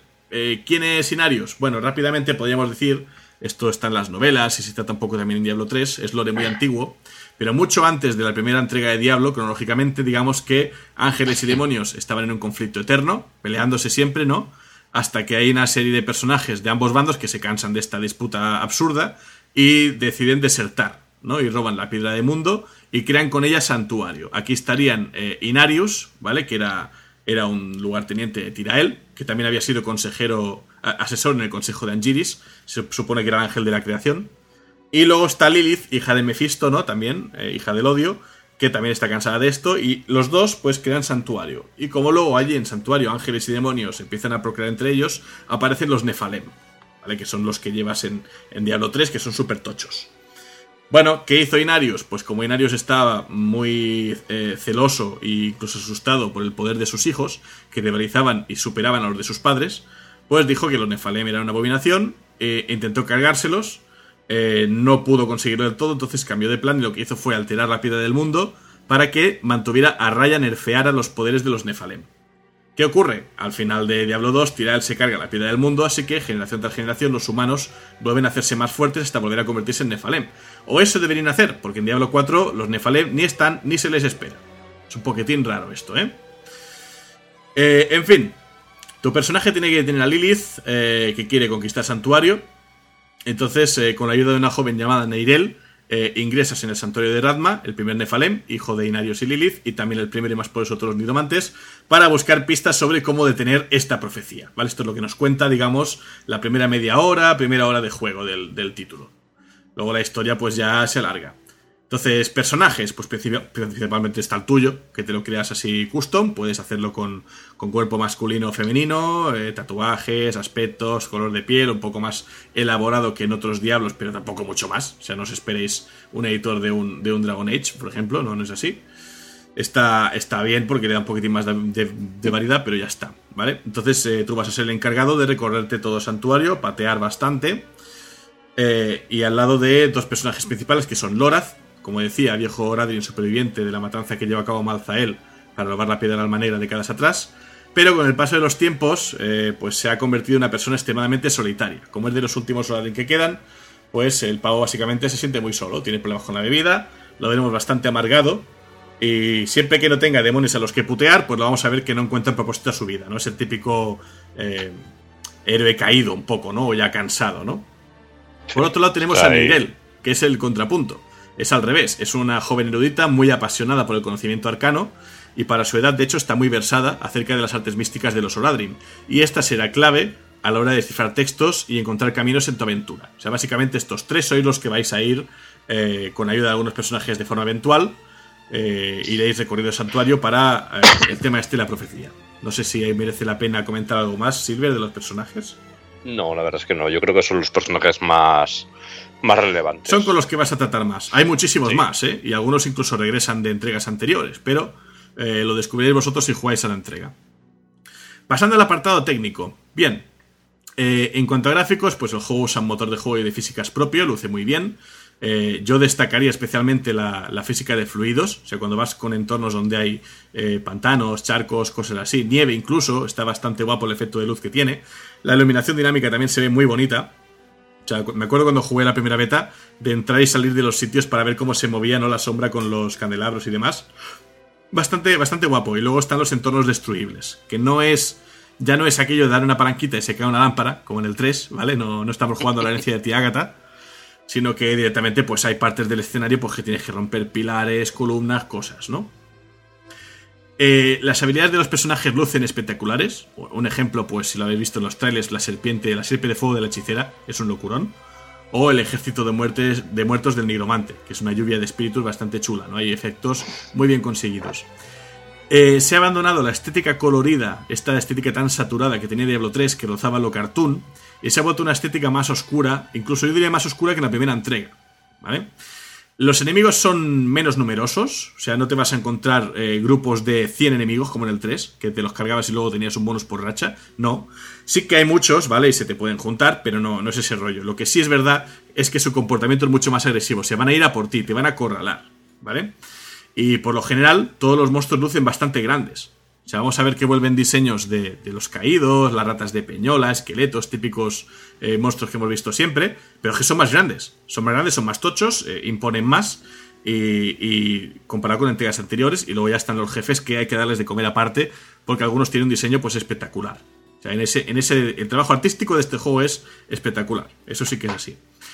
Eh, en cuanto al sonido, el sonido ambiental es excelente. Yo creo que es el mejor apartado técnico que tiene por encima de los gráficos los distintos sonidos que hacen los enemigos. O sea, yo que sé, los caídos, si habéis jugado a un diablo, sabéis que están los caídos normales y luego están los chamanes, que pueden atacar a distancia y los pueden revivir. Los chamanes llevan como unos báculos, tío, que yo los llamo los sonajeros, porque los empiezan a agitar y se escucha el sonido ahí de que están agitando el báculo. Detalles así, o sea, un mismo bicho tiene varios sonidos según lo que hace y está muy trabajado. Luego las habilidades de nuestro personaje también son bastante contundentes y el destruir el escenario también. O sea, hay, sonido con variedad y creo que está bastante bien diseñado. La banda sonora está muy bien. Mm, le he puesto un excelente, yo no creo, pensándolo ahora, no sé si llega el excelente. O sea, está muy bien en las cinemáticas, vería mucho en los diálogos. Eh, esto ya es habitual en los títulos de Blizzard. O sea, es raro que Blizzard saque un título en que la banda sonora no esté muy cuidada. Las puedes escuchar todas en Spotify, ¿vale? Eso sí, ¿qué pasa? Pues que como comentamos también en el programa de Tears of Kingdom, eh, como es un mundo abierto y te vas a ir moviendo constantemente, yo personalmente no me he quedado con ningún tema en particular, como si me ocurría pues con la música de los actos de Diablo 2. ¿no? Me hablas del tema de Tristán y me viene a la cabeza, me hablas del tema de Luz Golem, me viene a la cabeza. Me hablas de cualquier zona de Diablo 4, no, no me viene. Pero esto es algo yo creo que va relacionado con los mundos abiertos, no sé si estáis de acuerdo. Que al final la música acompaña más la acción que las zonas, ¿no? Más que nada porque si tuvieran que hacer un tema para cada puñetera zona también, ¿no? Eh, el juego viene completamente doblado y traducido al castellano. La calidad del doblaje me parece muy correcta, incluso en las misiones secundarias. Creo que el doblaje está muy bien. En la línea del anterior. O sea, Diablo 3 está muy bien doblado. Sí que eh, es verdad que en el sonido, ahora que dices el doblaje, yo me he dado cuenta que hay voces de algunos personajes que le cambian la voz. Eh, ¿Secundarios? Sí. Ah, puede ser, no sé, no, no he caído hay, hay un personaje, no, no lo digo por aquí, pero yo me di cuenta cuando tienes. Hay un personaje que se reúne con Loraz. ¿Sabes a quién me refiero, no? Que lo empieza a llamar por otro nombre todo el rato. Ah, sí, sí, sí, sí. Pues ahí, si estás atento, hay un momento que estás teniendo conversaciones con él y dice. Y de repente dice unas frases que la voz suena totalmente distinta. Hostia, pues no. No me acuerdo, tío. Me acuerdo del tramo ese del juego, pero puede ser que haya algún tema así. Sí, sí, pues en ese tramo, si te fijas muy bien, el personaje le cambia la voz. O sea, ah, muy rollo como pasó con Halo 4, que en un momento dado el jefe maestro tenía una voz y de repente tenía otra voz. Pues eso, por ejemplo, no ocurre más con, los dobladores. que estaba más cuidado eso, ¿eh? Sí, en Diablo 3 estaba mucho más cuidado. Pues aquí, a ver, no, no, es, en general, digo, este cacho en concreto me hizo gracia porque, uy, qué raro que habla con una voz y luego con otra. Pues puede ser, puede ser. Luego el, el, personaje de la intro, el que invoca a Lilith, ¿te acuerdas la intro? la voz que tiene y tal, Elías. Si te fijas en la intro, tiene una voz y cuando sale Elías en el juego habla con otra voz. Bueno, y eso también ya es un detalle que me, que mm. Ya puede ser que la doblaran en su momento y luego al final pusieron a otro actor para doblarlo. Claro. Podría pasar, ¿no? A ver, también es verdad que la cinemática doblada de Diablo 4, pues ya salió hace un tiempo. Es normal que luego salga el juego y fuera otro tío al final doblado. como un año y pico ya, sí, sí. Sí. Eh, pues Pero por lo demás, sí, el, eh, doblaje está. A mí el está bien, me ha gustado. Está, correcto, mm. no he visto errores, no he visto nombres mal pronunciados. Eh, la, emoción que ponen los actores me convence, la verdad, porque sí que es verdad que la historia, esto no lo he comentado, pero la historia es más, más dramática y más adulta que en entregas anteriores. ¿Vale? Hay personajes que pierden mucho por el camino. Y en esos momentos realmente el doblaje te lo, te lo refleja. Ha habido un intento de, de dramatizarlo bien, ¿vale? No están leyendo un pergamino los personajes con las frases. ¿Vale? Eh, vamos a jugabilidad, ¿vale? El apartado técnico creo que no hay mucho más que comentar. Eh, como mucho decir que el juego está perfectamente adaptado para teclado y para mando. O sea, puedes jugarlo con teclado ratón o con mando indistintamente. Eh, eso es una ventaja respecto a Diablo 2 Resurrected, por ejemplo, porque en Diablo 2 Resurrected eh, para mí es más práctico jugarlo con mando, pero si juegas con mando tienes un problema, que es que vas a ser más lento al coger los ítems del suelo. Y en el Diablo 2 el loot no se instancia, o sea, el primero que lo pilla se lo lleva. Entonces ahí el que juega con mando tenía ventaja, desventaja respecto al que juega con ratón. Aquí, como tenemos el loot instanciado como en Diablo 3, ese problema desaparece, con lo cual me parece que es la mejor entrega para jugar con mando y además en multiplataforma. O sea, es está si no recuerdo mal, es crossplay. Sí. O sea, se puede jugar con gente en distintas plataformas y sin ningún Sí, sí, tipo de problemas, ¿vale? O sea, para mí, en ese sentido, en cuanto al cooperativo y demás, es el que me parece más justo. Y por lo que tengo entendido, sé que la gente dice que el tema crossplay dicen que va muy bien. Salvo Sí. alguna caída puntual de la propia Blizzard, para que me entiendas. Yo, por lo que tengo entendido, de gente que ha jugado entre PC y consola, dicen que han tenido cero problemas. Hmm. Eh, pues eso, ahora pasamos ya a jugabilidad, ¿vale? Eh, lo primero que vamos a notar es que el combate se ha vuelto más técnico, ¿vale? Es decir, eh, antes básicamente la historia como iba, pues los mundos estaban pensados, tanto en Diablo 2 como en Diablo 3, el 1 es- lo dejo un poco aparte, estaban pensados para que fueran progresivamente más complicados, entonces tú subías de nivel y si veías que te quedabas un poco corto, pues podés grindear un poco o mejorarte el equipo y seguías avanzando, ¿no? Bueno, ahora esto ha cambiado porque el mundo escala a tu nivel. Es decir, el mundo te pide un nivel mínimo, pero luego eh, tú nunca vas a estar por encima de ese nivel. Te lo van a se- seguir escalando, ¿vale? Em, y además de esto, eh, las áreas eh, que te van a sacar los enemigos, porque los enemigos ahora ya no simplemente son piñatas que te intentan atacar o les pegas y ya está, sino que hacen distintos skills y tienes que estar muy atentos a lo que hacen, porque pueden poner distintos tipos de áreas en el suelo que te va a tocar esquivar. ¿vale? Hay áreas, por ejemplo, que si te quedas en ellas te van a lanzar un terror y, y vas a seguir corriendo, y vas a tardar unos segundos, te pueden lanzar un stun, te pueden congelar, directamente puede haber una explosión. Eh, hay miles, miles, miles de historias que vas a tener que esquivar. Entonces han introducido un dash, ¿vale? Un, un paso, digamos, de esquiva. Que la primera vez en la beta pensé, ¿esto para qué demonios es? ¿Esto para qué demonios es? Te vas a pasar el juego usándolo. Incluso vas a agradecer cuando tengas algún ítem que te dé más cargas para poder hacer más dash seguidos, antes de hacer el, Sí. el cooldown que tiene de 5 segundos. Porque son la clave. Es decir, vas a estar más pendiente del suelo, de dónde tienes los pies, que de los propios enemigos. Entonces, en ese sentido, el combate se ha vuelto mucho más técnico.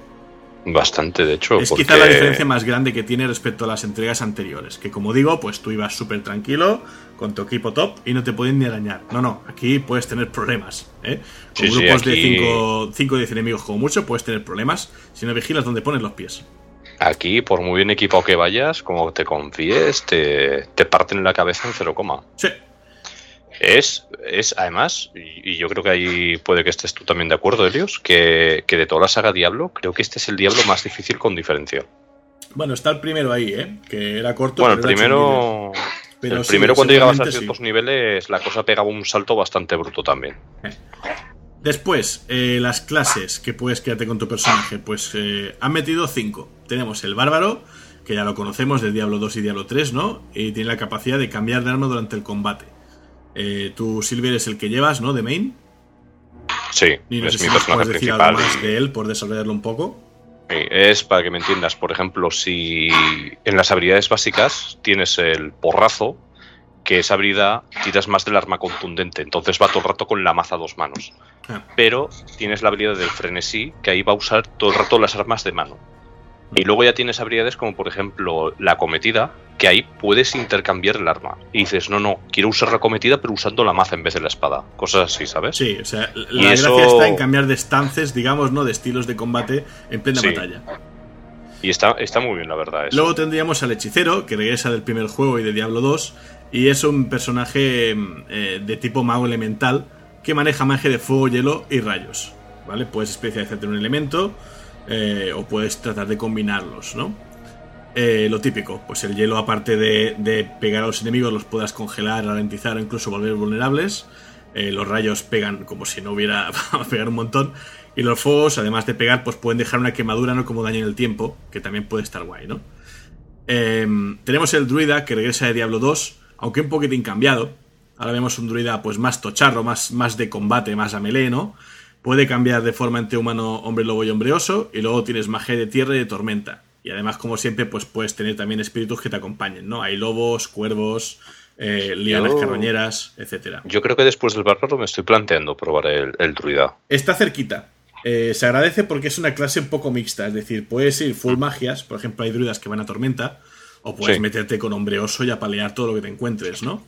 Yo, yo la idea era mirar algo de rollo hombre lobo, pero es sí. bastante versátil. El lobo también tiene variedades. Hay uno que pega ataques muy rápidos, otro que está más especializado en veneno. Ahí tú Mm. con lo que quieras, ¿no? Se puede probar.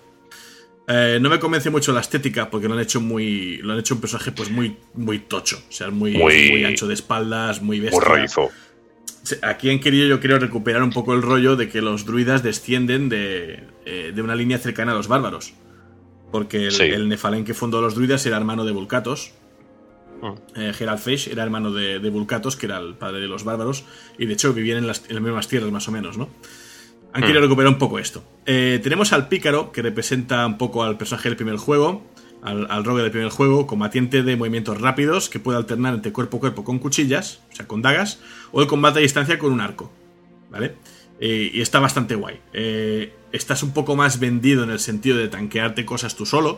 Ahí puedes tener algunos problemillas. Pero la verdad es que pegas muy, muy, muy fuerte. Y tienes wills de todo tipo. Puedes ir a trampas, puedes ir a veneno, puedes ir a ataques a distancia. Hay un poco de todo. Y luego, pues el nigromante, que regresa de Diablo 2 y Diablo 3. Este utiliza magia oscura para invocar y atacar, básicamente magia de hueso, de veneno o de sombra. Y luego pues tienes el libro de los muertos que te permite invocar eh, hasta dos tipos de esqueletos y un golem al mismo tiempo. Está bastante guay. Es la típica clase que va muy guay si juegas solo porque en el fondo tienes tu ejército. Entonces, si gestionas bien un poco el tema, tienes mucho más sustain que otras clases, ¿no? Habiendo hablado de las clases, hablamos del progreso. Cada una de estas clases tiene un árbol único, con diferentes tiers de habilidades, y el progreso, para que nos entendamos, es un poco como los árboles de talentos de algunos MMOs. Tienes que dar, eh, gastar X puntos en un tier para desbloquear el acceso a las skills del siguiente. Eh, las skills se pueden reembolsar con oro, no es algo especialmente caro, se puede hacer, así que puedes, digamos, reespecializar tu personaje si lo necesitas. Y está pensado, más que para aprender todo, como en Diablo 3, eh, está más pensado para especializarte y buscar el combo, la afinidad entre las skills. Tienes menos, hay unas 28 o 30 skills por clase, creo que son. No son demasiadas, pero sí que están muy pensadas para combar entre ellas, merece la pena echar un vistazo al árbol. Luego, aparte, cada clase tiene una habilidad propia. Por ejemplo, pues el libro de los muertos del nigromante, o lo que comentábamos, ¿no? Los cambios de stance de- del bárbaro, ¿no? Eh, también hay misiones de clase. Eh, con el nigromante, por ejemplo, nivel 25, eh, se te tendría que desbloquear el golem, y no es que lo aprendas y ya, sino que tienes que hacer una pequeña quest. Y está bastante guay, porque hay un poquitín de lore, hay guiños a las novelas y a, las- y a los juegos anteriores. El bárbaro no sé qué, qué skill tiene que hacer, eh, Silver, ¿tiene una o más de una? De, de skill de, de ¿Qué, desbloqueando. perdona? Espera, eh, repíteme un segundo, por favor, ¿decías? ¿Quest de job del bárbaro? Eh, me suena que hay 25. varias. Ah, el pícaro A ver, también me suena que más de una. Está a nivel 15, la del nivel 15, digamos, que es la de su propia profesión, pero luego si te pones a indagar secundarias, hay varias secundarias que guardan relación con el tema de los bárbaros. No, bueno, me refería al tema de desbloquear la skill. La skill, no, lo que es la, el tema de la skill creo que es una solo, Vale. Pues, que es la del nivel 15. Y luego, ¿qué pasa? Pues en el juego va subiendo de nivel y te van dando, cada vez que subes nivel, te dan un punto de, de skill para que Sí. lo pongas donde quieras. Hasta el nivel 50. Al nivel 50 te empiezan a dar puntos de leyenda. Y es que aparte que tiene- de skills, tienes un tablerito de esferas, a lo Final 10, entre comillas, ya lo veréis, o tablero de ciencia del 12 si queréis, se parece un poco más, Mm. donde vas a ir poniendo estos puntitos que te van a subir pues pasivas, rollo eh, bonus de inteligencia, bonus de resistencias elementales, etcétera, etcétera. Y aquí puedes colocar también unas esferas custom que puedes mejorar, ¿vale? Que ahí ya, pues, yo que sé, el nigromante tiene una, por ejemplo, que mejora los esbirros, pues esa es la que te conviene intentar mejorar y usar eso en el tablero, ¿no? Si vas a ir a, a full esqueletos, por ejemplo. Sí. Sé que, por ejemplo, el, el bárbaro, para que me entiendas, la, la, la skill intermedia que desbloqueas, de propia de él, son pericias de combate. Hmm. O sea, que a medida que vas usando el arma, va mejorando esa pericia y entonces ese arma se te va dando mejor. Ah, qué chulo. O sea, es una lista, es una lista de en plan especialización en espadas a dos manos, especialización en hachas Sí. de mano, mazas de mano. Y a medida que vas usando esas armas, pues vas subiendo ese nivel. Creo que el tope era, era nivel 10 por arma, creo que era. Pues nunca he jugado un bárbaro y entre lo que te lo vi ayer y tal me está empezando a llamar un poco a Sí, probarlo, ¿eh? es gracioso porque, claro, a medida que vas mejorando la pericia, es como que el bárbaro lucha mejor con ese arma. Es y te da la- una serie de bonos. las clases van a parecer clónicas por el nombre, pero no tienen nada que ver en la manera de jugarse. No, no, en cuanto llegas a un, a un determinado nivel, las clases empiezan a diferenciar una barbaridad. La hechicera quizás la más conservadora, pero el resto te aseguro que no se parecen a cuando los jugaste en otros juegos, ¿eh? Mm. Eh, después, eh, lo que decía el tablero de leyenda. A mí esto no me termina de convencer. Un momento, un momento, un momento, por favor, antes de continuar. Sí. Pero, pero Fed, Torbellino. Hombre, Sí, sí, hay torbellino. Por supuesto, hay Eh, va más lento, ¿no? La animación es como más lenta de. Eh, es más lento, es más lento. es un poco De más hecho, realista que el torbellino de Ahora, los otros juegos. por skills, por skills, la que mete buenos viajes es el, el, el martillaco de los ancestros. Hmm. O sea, tú llegas, metes el martillazo, ¡pin! y metes un ostión que, que los dejas tiritando. La- y el la- Torbellino sí pero, pero Torbellino, ¿no? sí, hay torbellino. hay torbellino. Las Las no estoy skills, usando el torbellino, pero quiero montarme una build basada en torbellino. las skills son, mola. entre comillas, más realistas. Es decir, Sí. en el 3 era muy flipado. O sea, el mago, yo qué sé, se podía convertir en un puñetero halcón protos y disparar rayos por la punta de los dedos. Aquí no vemos algo así porque tu personaje no es un Nefalem, ¿vale? Sí que está por encima de la media en poder, que un humano normal, pero no es un Nefalem. Pero están tan bien acabadas, los efectos de las skills tan bien acabadas y se sienten tan bien en combate que molan. Sí, Y, es que además, sí, torbellino. es que además aquí es lo que dices tú, Helios. Aquí no te sientes que eres un Nefalem. Aquí te das cuenta y el juego te lo transmite muy bien de que, chaval, eres humano. Eres humano, aunque obviamente estás influenciado, ¿no? Por lo que te han hecho en el primer pueblo y tal. Exacto. Eh, Estás influenciado ¿no? y también te dejan entrever, te dejan caer cosas como diciendo, oye, para ser un humano, eh, como que eres más tocho de lo normal. O sea, te da, te da cosillas a pensar. Eso ¿sabes? me lleva a la historia, ¿vale? Que es lo siguiente que viene ahora. La historia, yo lo he contado más o menos que son unas 25 o 30 horas de historia principal, según los rodeos que pegues, ¿vale? Es mucho, es demasiado, ¿vale? Eh, es tanto que una vez la has superado con un personaje, pues ya puedes saltarla con todos los demás. Incluso si tenías la historia empezada con otro personaje y tal, si con alguno te la has pasado, la puedes skipear. Y esto es una acción permanente. O sea, si tú skipeas la historia, no la vas a poder jugar con ese personaje nunca.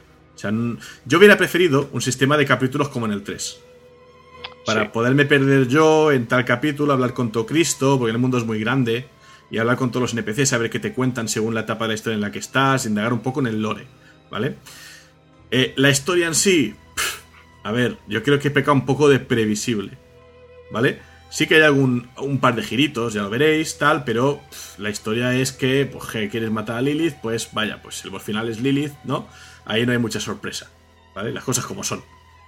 Entonces, hay gente que le gusta mucho, que sea más, más dramática, que sea más adulta. A mí, honestamente, se me ha hecho muy pesada.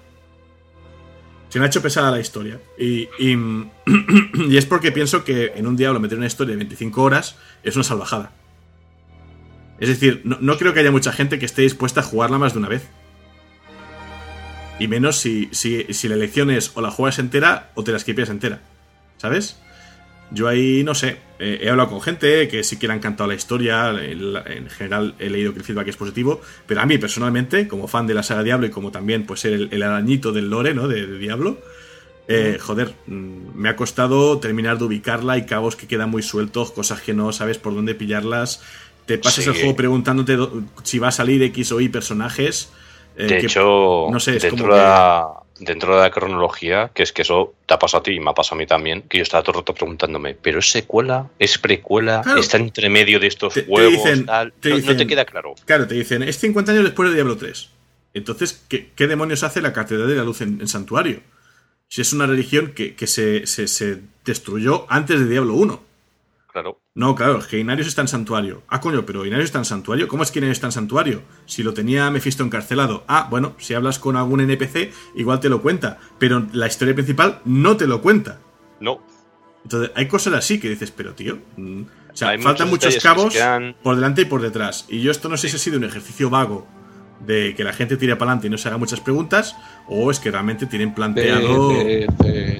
¿Eh? DLC. No, los DLC solo van a meter eh, tramas nuevas secundarias y serán las expansiones las que en teoría hagan avanzar la historia. Sí. Pero claro, A avanzar. eso me refiero. ¿Quieres más historia o más detalles? Paga. Sí, pero, pero cuéntamelo de antes. No solo me avances la historia. No sé, es un poco raro. A ver qué hace. Claro, es. Que- Queda un poco creo- raro, ya te digo, no sé. Yo creo que es lo que hablábamos el otro día, que se nota que es un problema de, de dirección. Eh, yo creo que sí, porque eso sí que es verdad. Eh, esto es el primer punto negativo que voy a decir hoy, ¿vale? Eh, la acción está muy mal dirigida. Es decir, me explico. Básicamente esto es una cacería, ¿no? O sea, tú vas detrás de un, de un boss, ¿no? Igual que en el Diablo 1 ibas detrás de Diablo, pues aquí vas detrás de Lilith. Y vas a estar todo el puñetero juego, pues persiguiendo a Lilith. Tío, hay momentos en que la acción pega unos, unas bajadas de ritmo. En plan, no, mira, que aquí hay un parón porque hay que hacer una, un té y tienes que irme a buscar una flor, un no sé qué y no sé qué leches. Buah, y, tío, yo quiero matar cosas, quiero ver zonas nuevas, quiero explorar el mapa y quiero eh, cargarme todo lo que se encuentra hasta que llegue al final boss. Esto es un diablo, ¿no? Va de esto, ¿no? Eh, a veces se pierden demasiado en personajes secundarios, terciarios, que te hacen hacer cosas para avanzar la trama, pero es como un poco...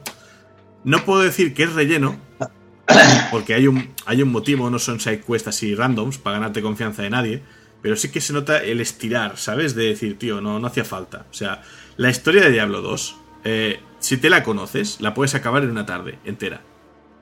Y la del 3, sí, yo creo que por ahí también. No Sí, hacía va- falta va hacer una ahí. historia de 30 horas. ¿Vale? No sé, a veces me corta un poco el tema. Aparte que las cinemáticas casi siempre son flashbacks de por dónde ha ido pasando Lilith y tal. Es que le tienes ganas. Y de repente es, mm, yo qué sé, va a haber un combate con un boss. Y tú, guau, pues voy a por el boss. No, no, antes habla con toda tu party. Venga, va, que te cuenten sus mandangas y luego ves a por el boss. A eso me refiero con que la dirección. Tú quieres tirar y el juego no te deja.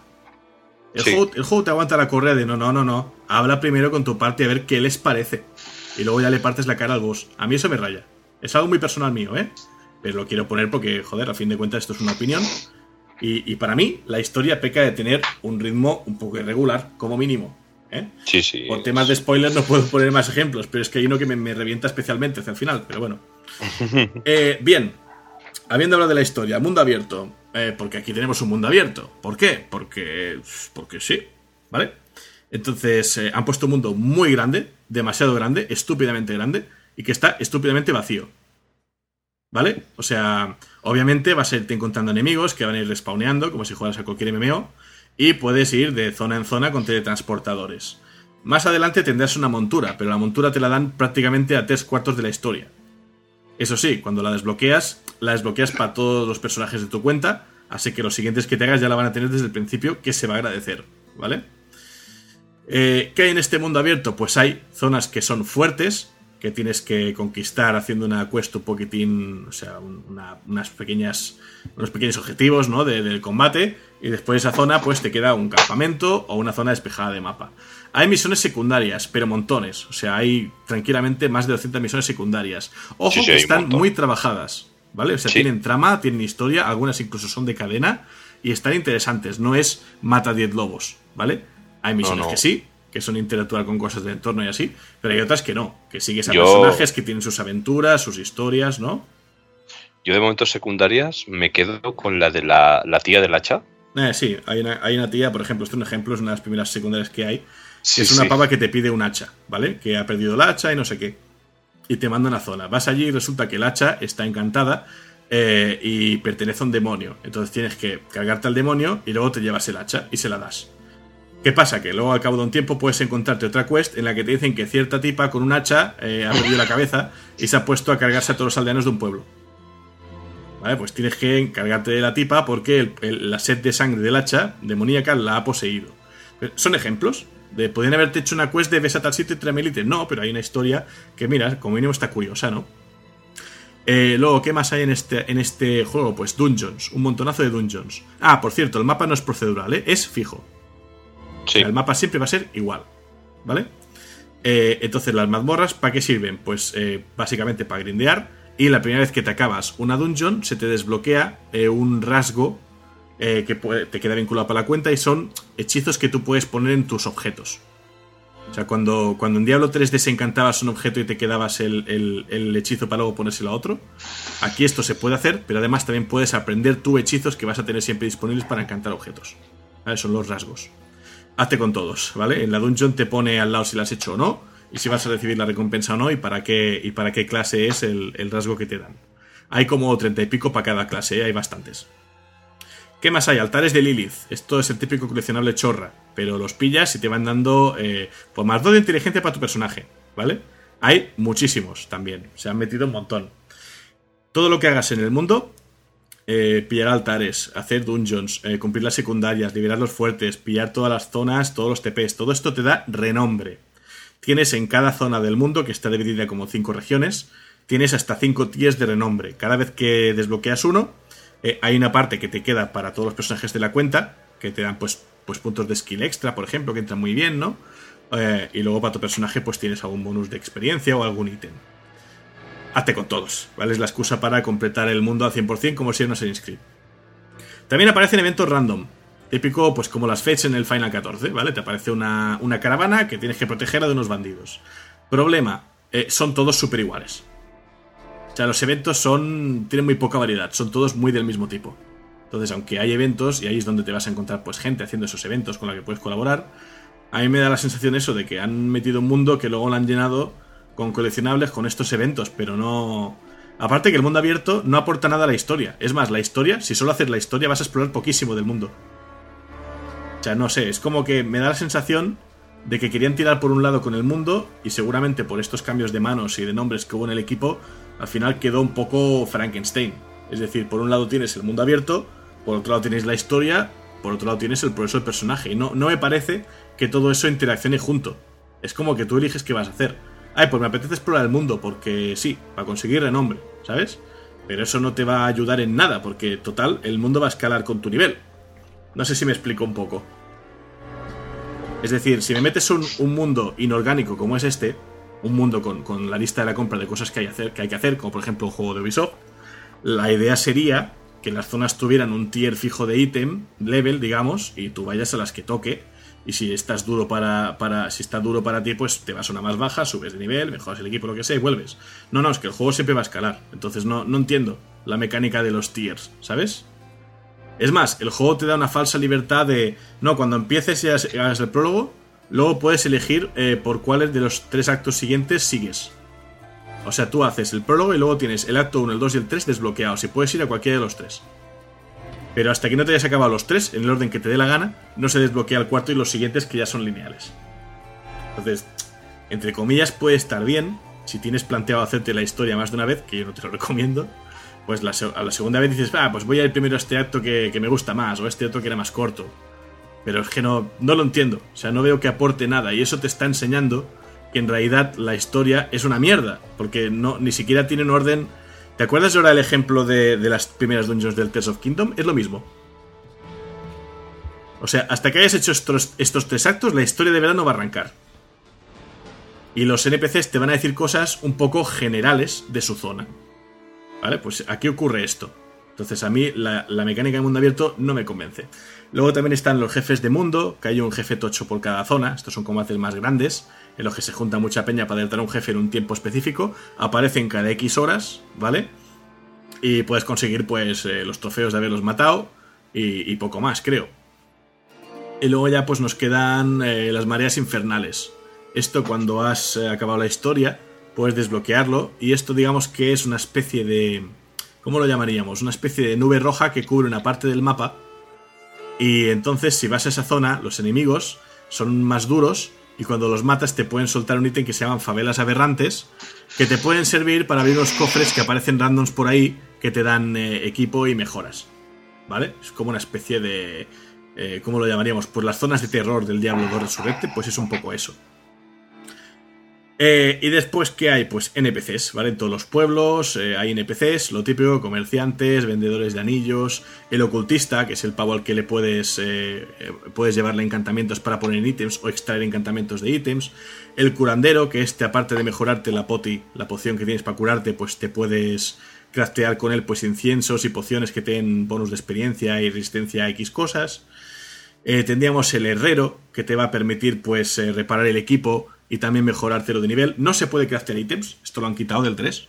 Debieron sí. pensar que no era muy importante, entonces ahora básicamente lo que puedes hacer es, es mejorarlos y repararlos, ¿no?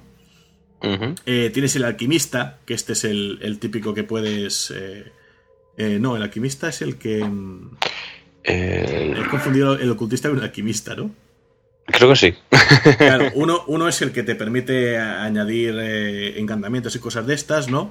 El otro es el que te permite usar los, los rasgos de historias. Después, el maestro de establo, que básicamente pues es el que te tiene el caballo y va a vender ítems, va, Eh, que distintos joyero. skins para el caballo, etcétera. El joyero, que no sé si lo has mencionado. El joyero que te permite añadir huecos a los, a los eh, objetos. Y también Mejorar tus mejorar gemas, todo eso. como en el 3. Mm. El proveedor de curiosidades, que es el vendedor de toda la vida de jugada arriesgada, ¿no? Sí. Y que además también te vende llaves para los cofres que están cerrados. Y Solo luego que ahora un alijo y un cambiamos el, solo que ahora cambiamos el, el oro por unas monedas que te caen cuando vas haciendo eventos por el juego que se llaman como era moneda no sé qué, que era como Eh, una moneda de color los óvulos. Eso. Son óvulos. Pero bueno, en el 3 ya era así, ¿eh? En el 3 ibas con la pava aquella y también eran, eran las, Sí. las chispas estas, no me acuerdo cómo se llamaban. Los cristales La- estos. Eh, después, eh, sí. hay alijo Ay, y las ropero. esquilas de sangre, joder. Eso, las esquirlas. El alijo y el ropero. El alijo básicamente es tu cofre. Ojo, eh, puedes desbloquear hasta cuatro pestañas. Y tú dirás, cuatro pestañas de alijo compartidas para 10 personajes de cuenta. Yo lo veo un poquitín corto, pero... Eh, no sé. Y si después el dices para un ropero. único personaje, tira que te va, pero si luego vas a tener cinco o seis personajes, mm, No lo sé. se te queda muy corto, ¿eh? Igual no, igual no se guarda mucho equipo en este diablo comparado con otros. No lo sé. Puede ser, puede ser, puede ser. Eh, después el multi- eh, ¿qué iba a decir? El ropero. El ropero es el glamour del juego. O sea, el poder llevar el aspecto de una arma aunque lleves otra. Pues aquí está muy bien integrado. Básicamente, Sí. cada vez que te cargues con el herrero un, un objeto que tenga un aspecto nuevo que no tenías en tu colección, se te añade. Entonces, Sí. permanentemente vas a poder usar ese aspecto cuando lleves ese tipo de arma o ese tipo de, de, de- de parte del cuerpo, digamos, ¿no? Yo que sé, me cargo un martillo y la primera vez que me lo cargo me desbloquea el skin de ese martillo. Entonces, cualquier martillo que yo lleve, le puedo meter encima la skin de ese. Es práctico y además es compartido por cuenta. Eso Sí. mola porque así cuando vas con tu personaje, pues siempre lo puedes llevar con un aspecto un poco pro. No tiene que ir con, con pintas de payaso como cuando tienes a medio levelear un personaje, ¿no? Entonces, el sistema de glamour me convence, esto me ha gustado, ¿eh? O sea, está, está curioso, es práctico y Sí, incluso está- puedes está guardarte cuatro o cinco configuraciones con cada personaje para tenerlas Y- ahí y poder alternar rápido. Y ya no solamente eso, sino que también con el propio glamour dices, mira, no me gusta llevar esto. Ocultas el ítem y Ah, sí. pues, por ejemplo, yo puedo llevar al, al bárbaro si quiero en plan a pecho lobo ahí sin la armadura, que se ve Sí, ahí. puedes elegir Como, como un buen bárbaro. Ca- Exacto. cada slot del cuerpo puedes elegir eh, que no se vea, eh, o sea, hacerlo invisible, llevarlo con el aspecto que te dé la gana o llevarlo con el aspecto que estés llevando realmente. O sea, te da las tres opciones. Y luego Sí. también cada parte del- de la armadura puedes elegirle un tinte. Sí. No hay mucha variedad de colores, pero bueno, están, están ahí. ¿Vale? Es una opción más. Yo añadiría un poquitín más. Supongo que esto sí que podría venir por DLCs y, y cosas. Eh, que por cierto, tema de, de micropagos es que ni lo menciono. Básicamente son trajes y, y para ti y para las monturas. No, no hay Sí. más, ¿vale? O, o diseños de lápidas para cuando las palmas. Muy rollo Guild Wars 2, ¿vale? Completamente estético y ya está. Eh, multijugador, bueno, el juego está pensado para que puedas jugar en cooperativo hasta 4, ¿vale? O sea, la gente se une al mundo de uno de los jugadores y lo puedes acompañar en cualquier cosa que hagan, ¿no? Aparte, tú ya random te vas a encontrar gente. O sea, tanto en las ciudades te puedes cruzar con gente random, como en sitios donde hay eventos o así, a veces te encontrarás gente random. Eh, mira, si quieres, puedes eh, echarles una mano. Hay unos emojis también para interactuar y demás, el chat, etcétera. Entonces ahí tú como quieras. Yo me gusta jugar en plan solo a estos juegos. Entonces, quitando ayuda a colegas y tal, pues lo juego a mi rollo y he pasado olímpicamente de la gente que había por ahí. Como mucho cuando vas a hacer un jefe de mundo, pues te alegras, ¿no? De que haya peña porque harán falta jugadores para tirarlos, ¿no? Y luego está el PvP. Hay unas zonas que son PvP, que básicamente la historia está en que esas zonas eh, hay unas esquirlas de odio que puedes, digamos, farmear del suelo y tal, y las puedes llevar a una especie de fuentes para convertirlas en unos objetos que luego ya te quedan permanente en el inventario. Y que es una, es una moneda más que tiene el juego para luego desbloquearte skins y cosas, ¿vale? O sea, hay, hay objetos, eh, monturas y tal. ¿Cuál es la historia? Que un jugador puede ponerse una marca eh, para como, como hostil, digamos, y se puede meter ahí y puede ponerse a linchar a jugadores, ¿vale? Pero es un poco rollo de Division. Si un jugador mata a otro jugador, entonces ese jugador queda marcado y todo el mundo lo ve en el mapa como si fuera un boss y pudiera por él. Entonces, eh, si, si te lo cargas, pues tiene recompensa, y si el pavo va aguantando, también va a tener recompensa conforme va aguantando. O sea, es un poco como la zona oscura del The Division para mí. Entonces me, me parece más interesante que el PvP de otras entregas, que básicamente eran duelos o había una especie de arenas raras, pero que no, no tenía mucho más. Entonces ahora el PvP te puede servir básicamente pues para los logros que tenga, que tampoco son muchos, y luego pues eso para conseguir objetos y, y glamour, ¿no? Y bueno, hasta aquí un poco la parte de review. No sé si tenéis alguna duda, algo más que comentar antes de pasar a las conclusiones. No. A destacar, eh, yo destaco en primer lugar la ambientación y el sonido.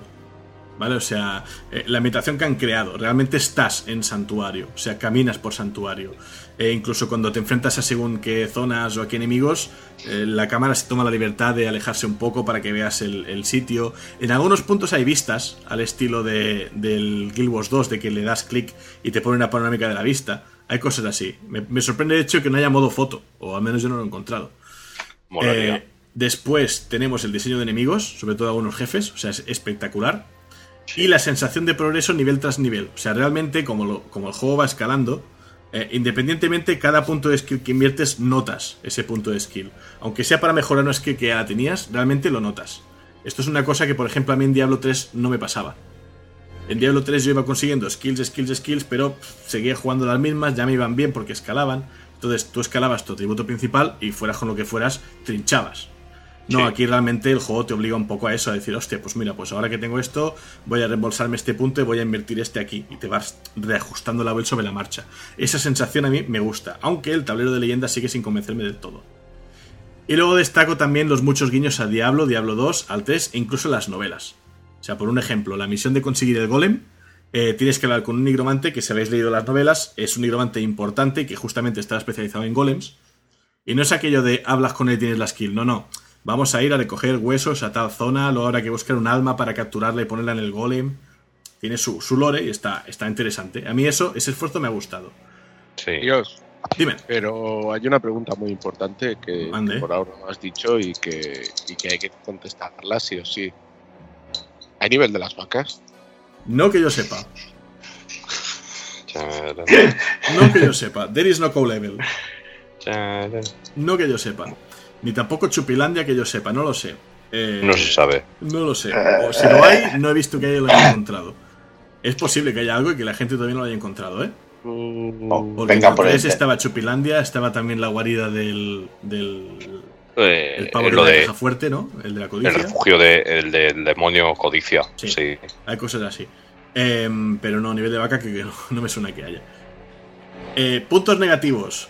La historia, pero en cuanto a, a ritmo, como he dicho, que es un poco irregular y demasiado larga para mi gusto. Esto es algo muy personal. El mundo abierto a mí se me hace súper repetitivo. O sea, es que es todo el rato lo mismo. Es que lo del tema de un mundo abierto dinámico es que es jodido realmente. Es que no encaja. O sea, lo han metido porque parece No. que si sacas un RPG sin mundo abierto, no, no, pero es que no funciona, yo creo, ¿eh? Eh, a ver, en el caso de un Diablo, meter un mundo abierto no, no le pega, la verdad. No No, le pega, ¿eh?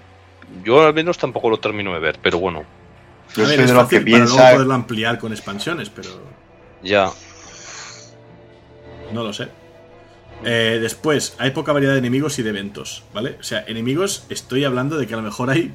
Es que no te voy a engañar. Igual hay veintipico distintos. Sí. Es que no me suena que haya muchos más. Al final sí que hay variaciones de colores, nombres y tal. Pero si vas a los Pero- logros, que hay logro de matanza de mata 2000 enemigos de cada tipo, veréis que la lista no es muy larga, ¿eh? Entonces, yo me he dado cuenta que estás matando los caídos en todos los actos. Sí. Y digo, no sé. mm, Es que Caído están- su u hombres bestia, Caídos los hombres bestia, los demonios del, los señores del foso, o sea, son los, Mm, los de siempre, los vas a ver y lo que te digo, vas a estar más atento de lo que tienes en el suelo que lo que estás matando. Sí. Te, la- te va a dar igual. Eh, lo pongo como punto negativo. O sea, súper bien diseñados, ¿eh? Pero yo detecto una poca variedad. Y luego, esto es también un poco así, que es la incertidumbre del propio balance del juego. Y me explico. Eh, yo jugué a todas las betas, ¿vale? Y las dos betas que hicieron abiertas, la primera, eh, me hice un, eh, un nigromante. No, la segunda, me hice un nigromante, perdón. Me hice un nigromante, lo probé y tal, y de esto. ¿Y, y qué pasó? Que en la misma beta eh, le pegaron un nerfeo guapísimo al nigromante. O sea, los esqueletos duraban 0, coma. se me mataban los esqueletos, pero así, chasqueando un dedo. Eh, jugué a la última beta, que fue la prueba de estrés, me hice otra vez un nigromante. Tío, me lo pasé todo súper tranquilo. Noté que lo habían subido un poco, ¿sabes? Eh, luego me jugué el juego final, y me lo hice con el nigromante, y tuve que ir cambiando entre tipos de esqueletos, porque a veces me hacía falta llevar los que llevan escudo para que aguantasen más, etcétera, pero fui tirando. Pero han ido metiendo como constantemente parches de equilibrio, entonces uno ya no tiene claro eh, qué build sirve, qué build no sirve. O sea, ni siquiera hay unas patch notes claras de decir, pues hemos subido esto, hemos bajado esto. No, no, lo notamos jugando. O sea, notamos jugando que tocan cosas en caliente. ¿Sabes? De repente la hechicera, que estaba fatal, pues le han pegado un bufo guapo con el hielo y con otras, y con otras skills y tal, ¿no? Entonces, esto es un poco. eh, da una incertidumbre de cómo coño me hago mi personaje, ¿sabes? O Sí. cómo de realmente balanceado está. Yo creo que eso es algo que se tenía que haber pulido más en las betas. Y ahora, tío, si está así, déjalo así. Y con los parches o las temporadas lo vas equilibrando. Pero Claro. es que a lo mejor el personaje que yo deslogué hace dos días, entro hoy y resulta que las skills pegan más o pegan menos. O sea, es la sensación que me, que me está dando a mí, ¿eh? Sí, eso es verdad. A ver, yo las betas Que lo están balanceando. Sobre la marcha, ahora- todo el rato, sí. Sobre la marcha ahora mismo. A mí me da esa sensación. A ver, el nigromante ha pegado unos altibajos que flipas. Yo, por ejemplo, en mi caso, claro, yo las betas no las jugué, con lo cual no te sabría decir esa sensación que dices tú, pues en este caso con el bárbaro, ¿sabes? Hmm. Pero sí que es verdad que ha habido momentos que he notado, ahora que lo dices, que a veces sentía que el bárbaro era de papel.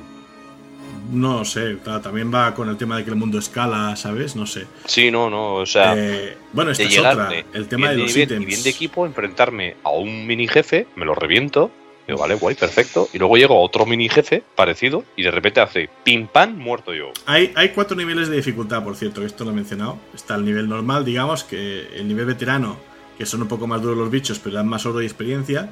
Y luego a nivel 50, hay, hay no en nivel 50 para que desbloquees eh, pesadilla. Y Pesadilla. después al 70 creo que es, o al 60. Sí, no al acuerdo. 70. Al 70 desbloqueabas Tormento, ¿vale? Que es el último nivel. Eh, y claro, esto va subiendo, ¿no? Y al mismo tiempo, en Pesadilla te pueden empezar a caer objetos legendarios sacros, que son objetos legendarios, pero un poco más top y que se pueden mejorar hasta 5 niveles en lugar de 4. Entonces, vas, vas subiendo. Pero el, el el sistema de ítems también me recuerda un poco a los juegos de Ubisoft. Es decir, es que no los leo. Los ítems hacen 500 cosas, pero al final solo miro si me sube o no me sube los stats y se acabó. Sí. A lo sumo, voy a mirar, como tengo la descripción avanzada, voy a mirar si estaba usando algunas skill de las que me daba un ítem para no perderlo. Por ejemplo, tengo unos guantes que me dan dos, eh, más 2 a, a plaga, que es una habilidad que uso, y no me los cambio. Aunque me caen cosas de mejor stat, no me los cambio porque tengo esos dos puntos gratis a plaga y me viene muy bien. Pero es lo único que miro. Lo demás es, oh, oh, un objeto que mejora, me lo pongo. ¿Sabes? Sí, sí. Que- Queda camuflado con el glamour, porque siempre va a ser con el aspecto que tú quieres, pero esa sensación de, de encontrarte un ítem, hostia, qué guapo este ítem, y que el ítem te acompañe en la aventura hasta que tengas algo mejor, nada, estás con- constantemente cambiando de equipo. No, no sé. Solo, solo hay un Diablo ítem- 3 ya era un poco así, ¿eh? Pero en Diablo Sí. 3 te caían los sets y dices, hostia, pues este set es interesante, intentaré completármelo. Aquí te la pela. O sea, aquí vas a mirar qué te ha caído, eh, merece la pena, merece la pena que me guarde el hechizo deshaciéndome el ítem o directamente lo reciclo. No, me parece un poco más frío. Sí. Por ejemplo, yo me he dado cuenta de, hostia, me ha caído una armadura que me mejora esto, y de repente me miro y, y veo que no me da, no me da fuerza. ¿Qué leches? Sí, no sé. Digo, solo hay un ítem que realmente me ha acompañado durante todo el juego. el amuleto. Y tú sabes cuál es. El amuleto, hay un amuleto que te El dan, amuleto. tío, que cuando te pegan hay una, hay una chance de que salga una burbuja protectora. Y claro, es un ítem que es muy interesante, entonces mucha gente lo lleva. Y es típico que en los combates las vas viendo que la peña le va saltando, ¿no? Es, es muy divertido. En conclusión, eh, Diablo 4 es el Diablo con más cosas que hacer, ¿vale? Esto es innegable. Al mismo tiempo, es el que tiene también más agujeros entre las costuras. A ver si se entreteje todo un poco con lo que esté por llegar a través de temporadas de DLCs y expansiones. Porque la historia, como digo, pues queda un poquitín en el aire. eh, hay cosas del mundo abierto pues que le falta un poco de, de hacerlo menos repetitivo. Y luego recomiendo, no merece la pena jugarlo únicamente por la historia, para nada. O sea, mirároslo por YouTube y ya está. Pero sí que es disfrutable en cooperativo. Estas son un poco las conclusiones que tengo del título. No, no, no tengo mucho más que añadir, yo creo. No, yo tampoco. Que es un Yo hay una cosa que quiero comentar. Has hablado muy bien del juego y por lo que has comentado, yo a mí me gustaría jugarlo, ¿vale? Pero aquí está la pregunta y es la razón por, lo- por la que yo no lo he jugado, ¿vale? Y quiero que lo digas tú. ¿Vale el precio? Hostias, eh, no lo sé, tío. Eh, bueno, es que no me vas a creer, pero es que no sé qué cuesta. Eh, porque yo me lo 80 vendí la pavos. cinemática en los Game Awards. 80 pavos. 80 pavos. Eh, no, yo creo que no. O sea, es, que, es precio ah, Blizzard. O sea, Blizzard A eh, mí, puesto a mí me tira para a atrás. A mí me tira para atrás que hayas dicho que el mundo se ve vacío. Se ve repetitivo. Es que más que vacío, o sea, te vas a ir encontrando cosas, pero es que todo el rato es lo mismo. Sí, el, el mismo algo cada cinco fotogramas, ¿no? Eh, no, no, me refiero a los eventos. O sea, los. Te vas a ir encontrando ah, el típico evento de protege una caravana. Ah, el típico evento de mate X bichos antes de que este invoque no sé qué. So- son muy iguales. Sí. Entonces, muy, muy, muy así. sí que, sí que artísticamente están trabajadísimos. O sea, es increíble el nivel de mundo, eh, el detalle que tiene. Pero es la manera en que lo han llenado. O sea, aquí falta directamente que con DLCs y de estos, pues metan más variedad de enemigos y más variedad de eventos. Y con eso se disimularía un poquito. Porque esa es otra, por ejemplo, te dan el caballo, ¿vale? El caballo está muy guay porque te vas de un lado para otro. Pero ¿qué pasa? El mundo está lleno, estratégicamente, de sitios estrechitos donde los bichos te ponen barricadas para obligarte a bajar del caballo. Cosas así. Y dices, tío, pues ¿para qué me das a un caballo si no lo voy a poder usar Si cuando me no, dé la gana? si no lo Pues- puedo usar. ¿Sabes? A lo que te refieres con De la repente te encuentras dos caídos de mierda que te han puesto una barricada, no pasas con el caballo, buah, tengo que bajarme del caballo. Bajas del caballo, matas los dos caídos, pero luego tienes que esperar 5 segundos a que se te haga el cooldown del caballo para volverte a subir. Te corta el rollo. Dios. O los muros de los esqueletos. Sí, mierdas de estas, o sea, barricaditas que te montan o caminitos estrechitos y es, en plan, pff, no sé. Sí, sí, sí. Eh, lo que te Yo creo que 80 euros eh, no los vale, Yorai. No. O sea, los valdrá para un friki de diablo como soy yo, ¿vale? Pero como Es que juego, no soy muy friki de diablo, ¿sabes? honestamente, Pero es que- eh, honestamente, no vale los 80 pavos. A ver, yo, yo también soy muy Aparte friki que del es un juego que está teniendo sus yo- problemas, ¿eh? De- Piensa yo que tiene gusta- perma online, tiene perma online y tiene algunos problemas de, de desconexión todavía, ¿eh? Exacto. Por ejemplo, no muy a- a exagerado, pero te puede pegar un pete al día fácil, ¿eh? A mí anoche me pasó. Estábamos ahí avanzando la historia y cuando estaba en cierto punto me hace el juego ¡pof! y me tiró. Y yo, Sí. ¿qué hago? A mí me pasó dos veces. En el fin de semana que hice intensivo tuve dos petes. Uno, de hecho, lo había tenido ya en la beta, que fue justo después de la cinemática del prólogo. Supongo que ahí debe haber algún buco o algo, con alguna animación. Y luego tuve otro que fue random. El rollo estaba en el caballo, quise entrar en la dungeon, hace ¡puf! y se cerró. Y digo, vale. Pues mira, pues, hablando de precios, Yorae, para que te hagas una idea, la edición estándar son 70 pavos. La deluxe ya te vas a los 90 y la tocha, la ultimate, ya son 100. Y 70 es 69,95, digamos. O... 69,99. Ah, 70 pavos. 70. Eh, el caso. 70. eh, a ver, en mi caso, yo también me declaro- yo siempre me he declarado muy fan de Diablo, incluso más que StarCraft o Warcraft, para que me entiendas. Y coincido con lo que dice Elios. El precio no lo vale. Al menos ahora mismo no lo vale. 70 te lo podrías pensar, pero es que, me, claro, es que es, el precio también es una cosa muy, muy así. Sí. Yo, yo, por Sí, ejemplo, el al precio juego, relativo, lo sé. al juego le habré metido que- yo, le habré metido yo unas 40 horas. Mm. Entonces, en ese sentido, si Eh. hacemos la trampa de horas diversión, Solo, lo podría Solo- valer, pero claro, solo está para Windows, ¿no, Helio? sí, no está para Mac ni para Linux, aunque se puede jugar en Mac, hay una manera.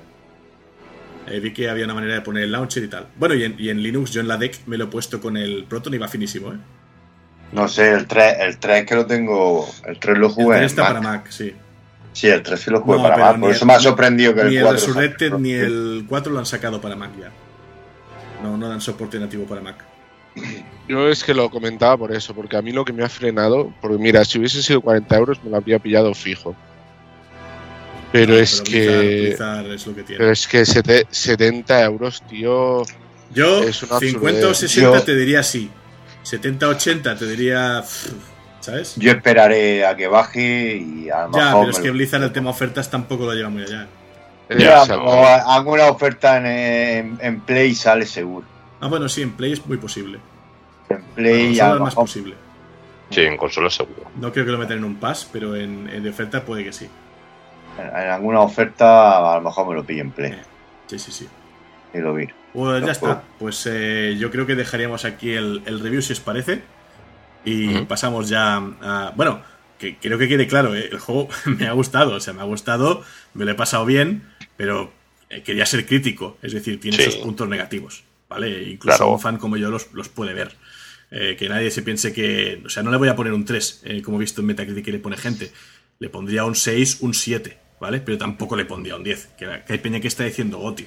Yo creo que Goti Diablo 4 habrá vendido todo lo que tú quieras, pero Diablo Goti ni, ni loco. ¿Sabes? Que ni loco.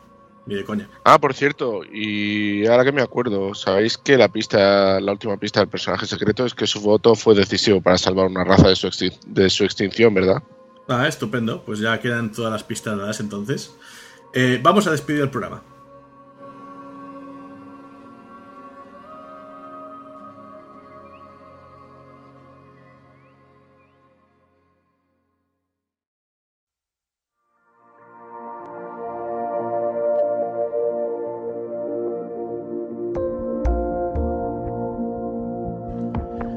Pues llegamos al final del programa de hoy con la sección de ¿A qué estamos jugando? ¿A qué has estado jugando yo estos días? Pues me he estado haciendo el Stairs of the Kingdom, aquello completando cosas. Y, y al Solasta, que no sé si lo conocéis. que no sé si Eh, lo- lo comentaste la semana pasada, ¿no? Pues el mismo, básicamente. Al Tears of Kingdom, ¿qué estás haciendo? ¿Completando cosas del mapa o sí? Sí, sí, el juego ya me lo he pasado totalmente. Estoy aquello encontrando las últimas cuevas, encontrando el último equipo que me falta, etc, etc, etc. Guay. ¿Tú, Silvia, qué has estado jugando esta semana? Pues yo esta semana he estado dándole al- a, las Assetto Corsa Competizione, Ujú. ahí aprovechando para recañar el volante. También le he estado dándole a, a Racing, carreras por un tubo. Y también al Diablo 4, por supuesto. También Ahí- carreras por un tubo, ¿no? Claro, carreras de reventar cráneos por un tubo. ¿Tú dices ya que has estado jugando estos días? Pues está jugando a Zelda. Eh, voy a ver si me lo paso antes del, del jueves. y, es, y he estado probando la demo del Final Fantasy XVI. ¿Y qué Que la tal? bajé el- A ver, a mí lo que he visto me ha gustado. Lo, a ver, lo que he visto en la demo. Sí. Sí, sí que tiene sus problemas. Muchos lo han comentado ya por internet. Pero yo lo que he visto en la demo me ha gustado. La demo está dividida en dos partes. Una que, que puedes trasladar tu partida al juego final. Sí, que porque se sería el- es como el prólogo, ¿no? es el prólogo del principio del juego. Me lo esperaba como me lo esperaba, pasillero, y con los vídeos y, y poniendo cinemáticas eh, Square Enix para demostrar el potencial del juego. Sí, sí, sí.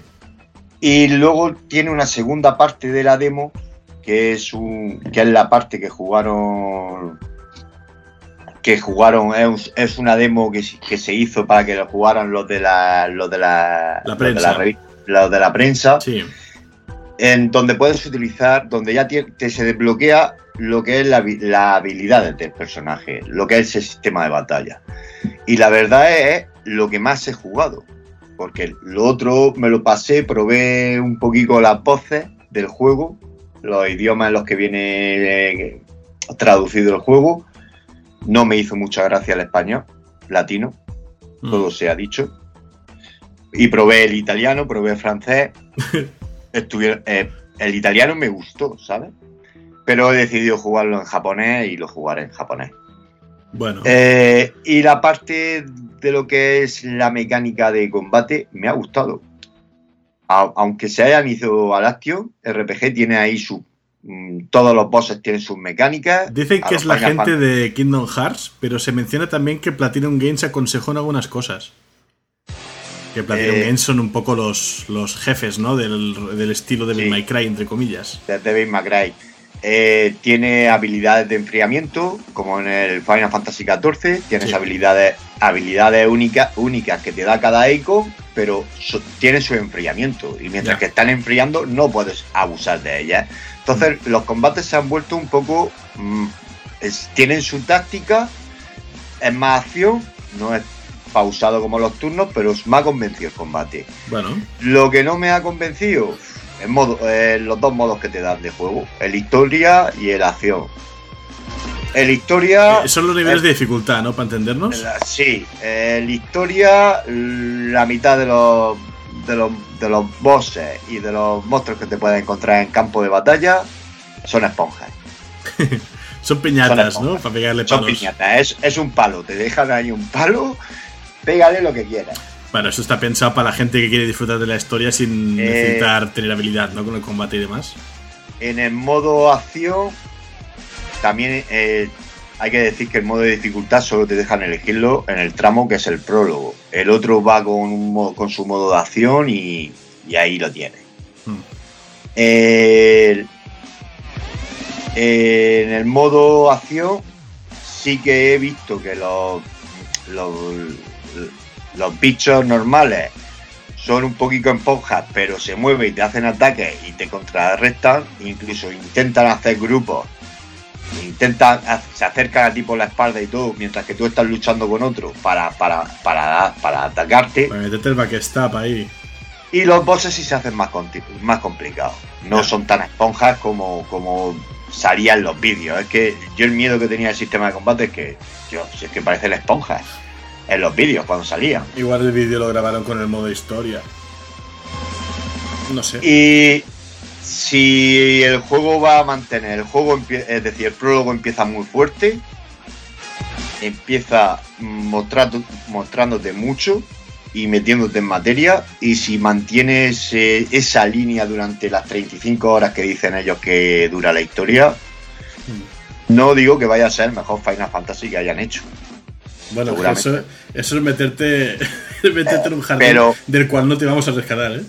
Ya, ya, pero yo creo que... Eh, eh, abrir la caja de Pandora Buah. y esperar Ya, que quede ya, realmente. ya. en el- Ya está toda la creo- peña en Twitter repartiendo que- carnets de fans de Final Fantasy, ¿eh? Yo creo que sí va a ser una historia muy adulta y si sigue manteniendo ese nivel que han mostrado en las dos horas que dura la, la- el prólogo de la demo, porque la demo en total son Dos, tres tres horas. horas, tres horas y media. Yo creo que, que sí va a ser un Final Fantasy que merezca la pena jugar. A ver, la prensa está muy contenta en ese sentido. Que, que dicen que han sido muy valientes de dar un paso, ¿no? Hacia adelante con la saga, ¿no? Eh, veremos a ver qué, qué nos encontramos. Yo lo veía como. Ese de que han sido muy valientes, no, se han tenido que ver acorralados porque básicamente han intentado hacer lo mismo 50.000 veces y no funciona. Pero con la canónica, con la canónica. O sea, con las entregas Es que canónicas. con la mecánica. ¿Eh? Yo creo que sí, eh, yo creo que le doy una razón. habla, O sea, le, doy, le doy razón no a, a, a eh. Eh, No- no eh, han intentado mucho, han- Pero al final, o sea, este es el sistema de- del, del 13 evolucionado. Es que al final siempre vamos a, a lo mismo. O sea, siempre vas a tener la barra de aturdimiento con el tema de los ataques, tener que hacer las cadenas, tal, no sé. O sea, que le han dado vueltas al sistema, le han dado vueltas al sistema. O sea, con el tema de Noctis de tener que retroceder para recuperar el espíritu y luego atacar. O sea, tiene su mecánica. Pero creo que no, no lo veo un, un cambio tan, tan distinto, ¿sabes? Me da la sensación de que simplemente han ido tirando cada vez más a por la acción y, y hacerlo cada vez, lo que decís, más pasillero. más accesible para la gente. Sí, pero. A ver, eh, digo que es pasillero porque el- lo que se ha mostrado en la demo era, pa- era pasillero. Es decir, la primera parte de ser prólogo es algo pasillero y la parte que te dejan para probar el combate. No te preocupes porque es, es más, mazmorra, pasillero que el 7 Remake no puede ser. Y el 7 Remake lo petó. Y ese, y ese remake lo petó, como O tú sea dices. que. Le he visto unos fallos que tampoco me han preocupado porque la gente ponía el, el grito en el cielo. Bueno, es un Final Y- Fantasy. y es- es- para mí es una demo. En modo gráfico sí mantenía los 30 frames y se ve, y se ve espectacular, aunque yo creo que no es 4K nativo. Eh, do- la televisión, mi tele- yo tengo una televisión que me dicen eh, cuando la consola me lo está poniendo en 4K o, o me lo está poniendo rescalado, me lo dice la tele. Y a mí me salía que era rescalado, eh, era 200, 2100 tal rescalado, que no es 4K nativo. Pero los 30 frames los mantenía. Estable. Bueno, si Luego, bien. el rendimiento es donde veía que no mantenía los 60. Había, había bajado, Ya. habían caído.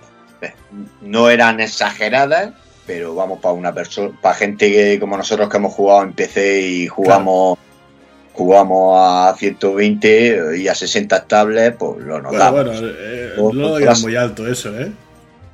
¿Eh? Que no lo digas muy alto, porque en PC también está un poco jodida la cosa, ¿eh? Ya, pero no- la optimización pero de los juegos. Ya, pero la optimización de hace 5 o 6 años para acá. Porque Sí, pe- sí. lo hacen los juegos para consola y luego cuando hacen el pop para PC Claro. hacen una basura. Ahí está, porque no recuerdo yo el último juego que jugué a 120 estable, ¿eh? Ni de coña. Ni a 60. Es que, no sé, está, nos está lastrando un montón el tema de, de la permisividad que tiene la gente con esto. Pero bueno, es lo que hay. Ya cuando el jueves tenga el juego en la mano. Ya veremos cuando salga en PC, que saldrá en medio año. Sí, yo creo que para pa, pa- Decían, pa la- el año, el año que viene. Decían seis meses. Que, sí, diciembre, enero. No sé, veremos. A ver cómo sale, que, que lo optimicen bien. A ver, y a ver Ya. lo que pesa también. Ya os comentaré cuando lo tenga el jueves. Cuando el jueves lo tenga en la mano.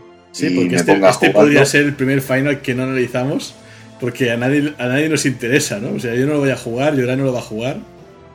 Hombre, a mí en parte me interesa. Sí, pero si te interesa, será la versión de PC que saldrá aquí medio año, ¿no? Eh, básicamente. Entonces, eh, no va a ser, va a ser un, un final que vamos a skipear un poquito por ahora, yo creo. Sí. Pero bueno, cuando lo hayas podido catar en el que estamos jugando, nos comentas qué te va pareciendo, eso sí. Eso rayo. O si quieres hacer el review tú un día, tú mismo, di Sergi. Nada, ya lo veré. JRPG O nos esperamos, o esperamos al del PC y, y ya lo hacemos todo de golpe. Lo único que espero es que la gente que lo quiere jugar para PC no se coma todos los spoilers, historias, que ya sabemos cómo es la peña. Yo estoy, yo estoy evitando. eh, he estado intentando evitar mucho. De ver muchos vídeos y de tragarme mucho. Pero es que la verdad es que todo lo que han mostrado en los vídeos. eh, casi todo es el principio.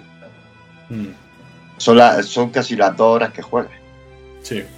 del prólogo. Entonces tampoco. Lo que es con lo de las copias esas que se han filtrado, pues intentaré que si sale por ahí algún vídeo o algo, pues no evitarlo. Claro. Pues nada, pues eh, eh, yo he estado jugando al Diablo 4. eh, poquito, la verdad, porque desde que me lo pasé el tirón lo dejé reposar unos días. Lo he tomado esta semana un poquito. Nada, el nigromante que es con el que me lo pasé está al 52. Pero luego tengo un druida al 15 y una hechicera al 14. Que, para probar otras clases, porque digo, si voy a hacer el review, probarlo un poquito para ver si hay mucha historia que, Luego eh, tengo el Octopath Traveler, que lo sigo jugando a ratos, apalancado, y la verdad es que me, me está entrando mejor que la otra vez, a lo tonto. Le he estado echando como unas 6 horas y, y llevo ya eh, cuatro personajes encontrados y tal, y por ahora me está gustando, no sé. La primera, la primera vez no me entró nada bien, no me entró, no me apeteció. O sea, me hice un personaje cuando empecé el segundo lo dejé. Y esta parece que está siendo más la buena y por ahora bien. Ya informaré si llego a terminármelo o no, o si me termina aburriendo, pero por ahora le he pillado el gustillo al juego. Eh, después he estado jugando un poco al, Warhammer 40.000 Gladius, que un poco ha sido esta noche, porque mm, eh, básicamente lo regalaron hace unos días para Steam y estoy recibiendo mucha peña que lo está jugando. De, ah, está muy guapo, no sé qué. Digo, sí. Digo, yo lo jugué 10 horas cuando salió en su día y no lo he vuelto a tocar. Y ayer me puse y es el típico juego eh, estilo Civilization, de estrategia por turnos, eh, que es el típico de como los turnos duran literalmente 30 segundos, es el, venga, otro turno más, venga, otro turno más, y no te das cuenta y te han pasado 5 horas de, partida, ¿sabes? Ahí explorando y construyendo y mejorando y sus historias. Y bueno, está bien a que le gusten los juegos estos de 4X, que los llaman, ¿no? El rollo de estrategia por turnos a los Civilization. Pues está interesante y seguramente pues eh, lo podéis encontrar bien de precio en algunas webs. O esperar a la siguiente oferta. Pero bueno, eso es lo que he estado jugando estos días. Y nada, pasaríamos ya a despedir el podcast recordando que la música escuchada en las noticias son temas de la celda Rock Street completamente libres y que podéis descargar de la página zrionmusic.com y que hasta aquí ha llegado este programa de Loro Desbloqueado, vuestro podcast sobre videojuegos, que podéis escuchar en Spreaker Radio, Apple Podcast, Spotify, Google Podcast, iHeartRadio, Cashbox, Deezer, Podcast Addict, Podchaser e iVoox. Y para cualquier idea, Creo que algunas personas la han leído en la sopa. En la sopa, se te juntan las letras. Dime, la sopa de letras, encuentra el nombre de un podcast, el oro desbloqueado, ¿no? Eh, y para cualquier idea, crítica o sugerencia, tenéis nuestras redes sociales, facebook.com barra podcast loro desbloqueado, en Twitter el usuario arroba podcast y en YouTube y en Steam las comunidades llamadas loro desbloqueado. Gracias, Jorae, por participar y venir al programa. Ah, un placer, como siempre, tío. A menos, a menos te hemos aclarado un poco que pediste la opinión el otro día. Hoy hemos estado hablando prácticamente una hora del título, así que está, creo, más que cubierto todo, ¿no? Es que a mí me gusta mucho Diablo, o sea, los he jugado todos. El Diablo 1 mm, fue un mes, estaba bien. El Diablo 2 fue el que me enganchó. El Diablo 3, después de que quitaran la puta store esa de dinero real, eh, mejoró enormemente. Mm. Pero es que el Diablo 4, con el precio que tiene, es que me, me frena muchísimo, tío. Sí, espérate a ver qué pasa y a ver si la peña sigue hypeada. Igual es el típico juego que al cabo de un mes la peña se olvida, ¿eh? Que a veces, Sí, sí. A veces pasa. Estos juegos ahora, luego tienes que Bueno, pero es lo que vivo. dices tú. A mí es que de este juego me gusta muchísimo el lore, tío. El lore está guay, pero si lo vas a jugar, piérdete un poco y habla con NPCs, porque es que si no hay muchas cosas que se te van a escapar. Porque Ya, la ya, historia ya. principal se centra en, en lo principal y no, no está tan bien llevado como en otras entregas eso. Ojalá metan un sistema de poder repetir capítulos o cosas así, tío. Pero al final Lilith muere. Al final Lilith muere. Tendrías que jugar al juego para saberlo. bueno, bueno eh, En, en la partida de Silver por ahora no. en la partida de Silver me parece que aún no. De momento sigo guerreando con ella. Otro día igual. No sé, es que yo lo, lo- lo- lo pregunto porque, claro, en el primero es Diablo, Diablo muere, en el segundo es Diablo, Diablo muere, en el tercero es Es algo Diablo parecido a Diablo, Diablo vuelve a morir. muere, y en este sale Lilith y yo, ok, Diablo Immortal, el móvil muere. ok. Pues nada. Eh, gracias Silver también por venir a asistirme con el programa.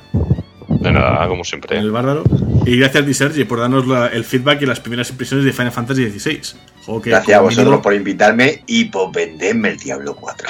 por venderte el Diablo 4. Ya lo tenías el Diablo 4, no, no mientas. No, oh, Diablo 4 yo no me lo he comprado. Ah. Hostia, yo pensaba Yo- que sí te lo habías comprado para Play.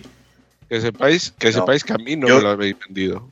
Yo tengo amigos que se lo han pillado para Play, que han sufrido todos los problemas que hemos comentado antes Lo de la, de la cuenta, ¿no? De la De la autenticación. cuenta. Pero eso lo arreglaron sí. el primer día, ¿no? Ya. Lo arreglaron el segundo día. El, El problema sábado, es que sí. mis amigos eran unos ansias y compraron Y pagaron el DLC, ¿no? Es que habrán hecho una de pasta en Sony con eso ahora y en Blizzard. Con el, ah, que tengo que pagar dos euros para poder jugar. Ya los pago, tengo ganas de jugar al juego, ¿sabes? Flipa, tío. Ni hecho aposta. En fin, pues nada, yo mismo, Helios, me despido también del programa y os emplazo en el próximo. A ver si hay suerte con los personajes secretos, ¿eh? Hasta pronto. Chao, chao. Chao, Hasta chao. pronto.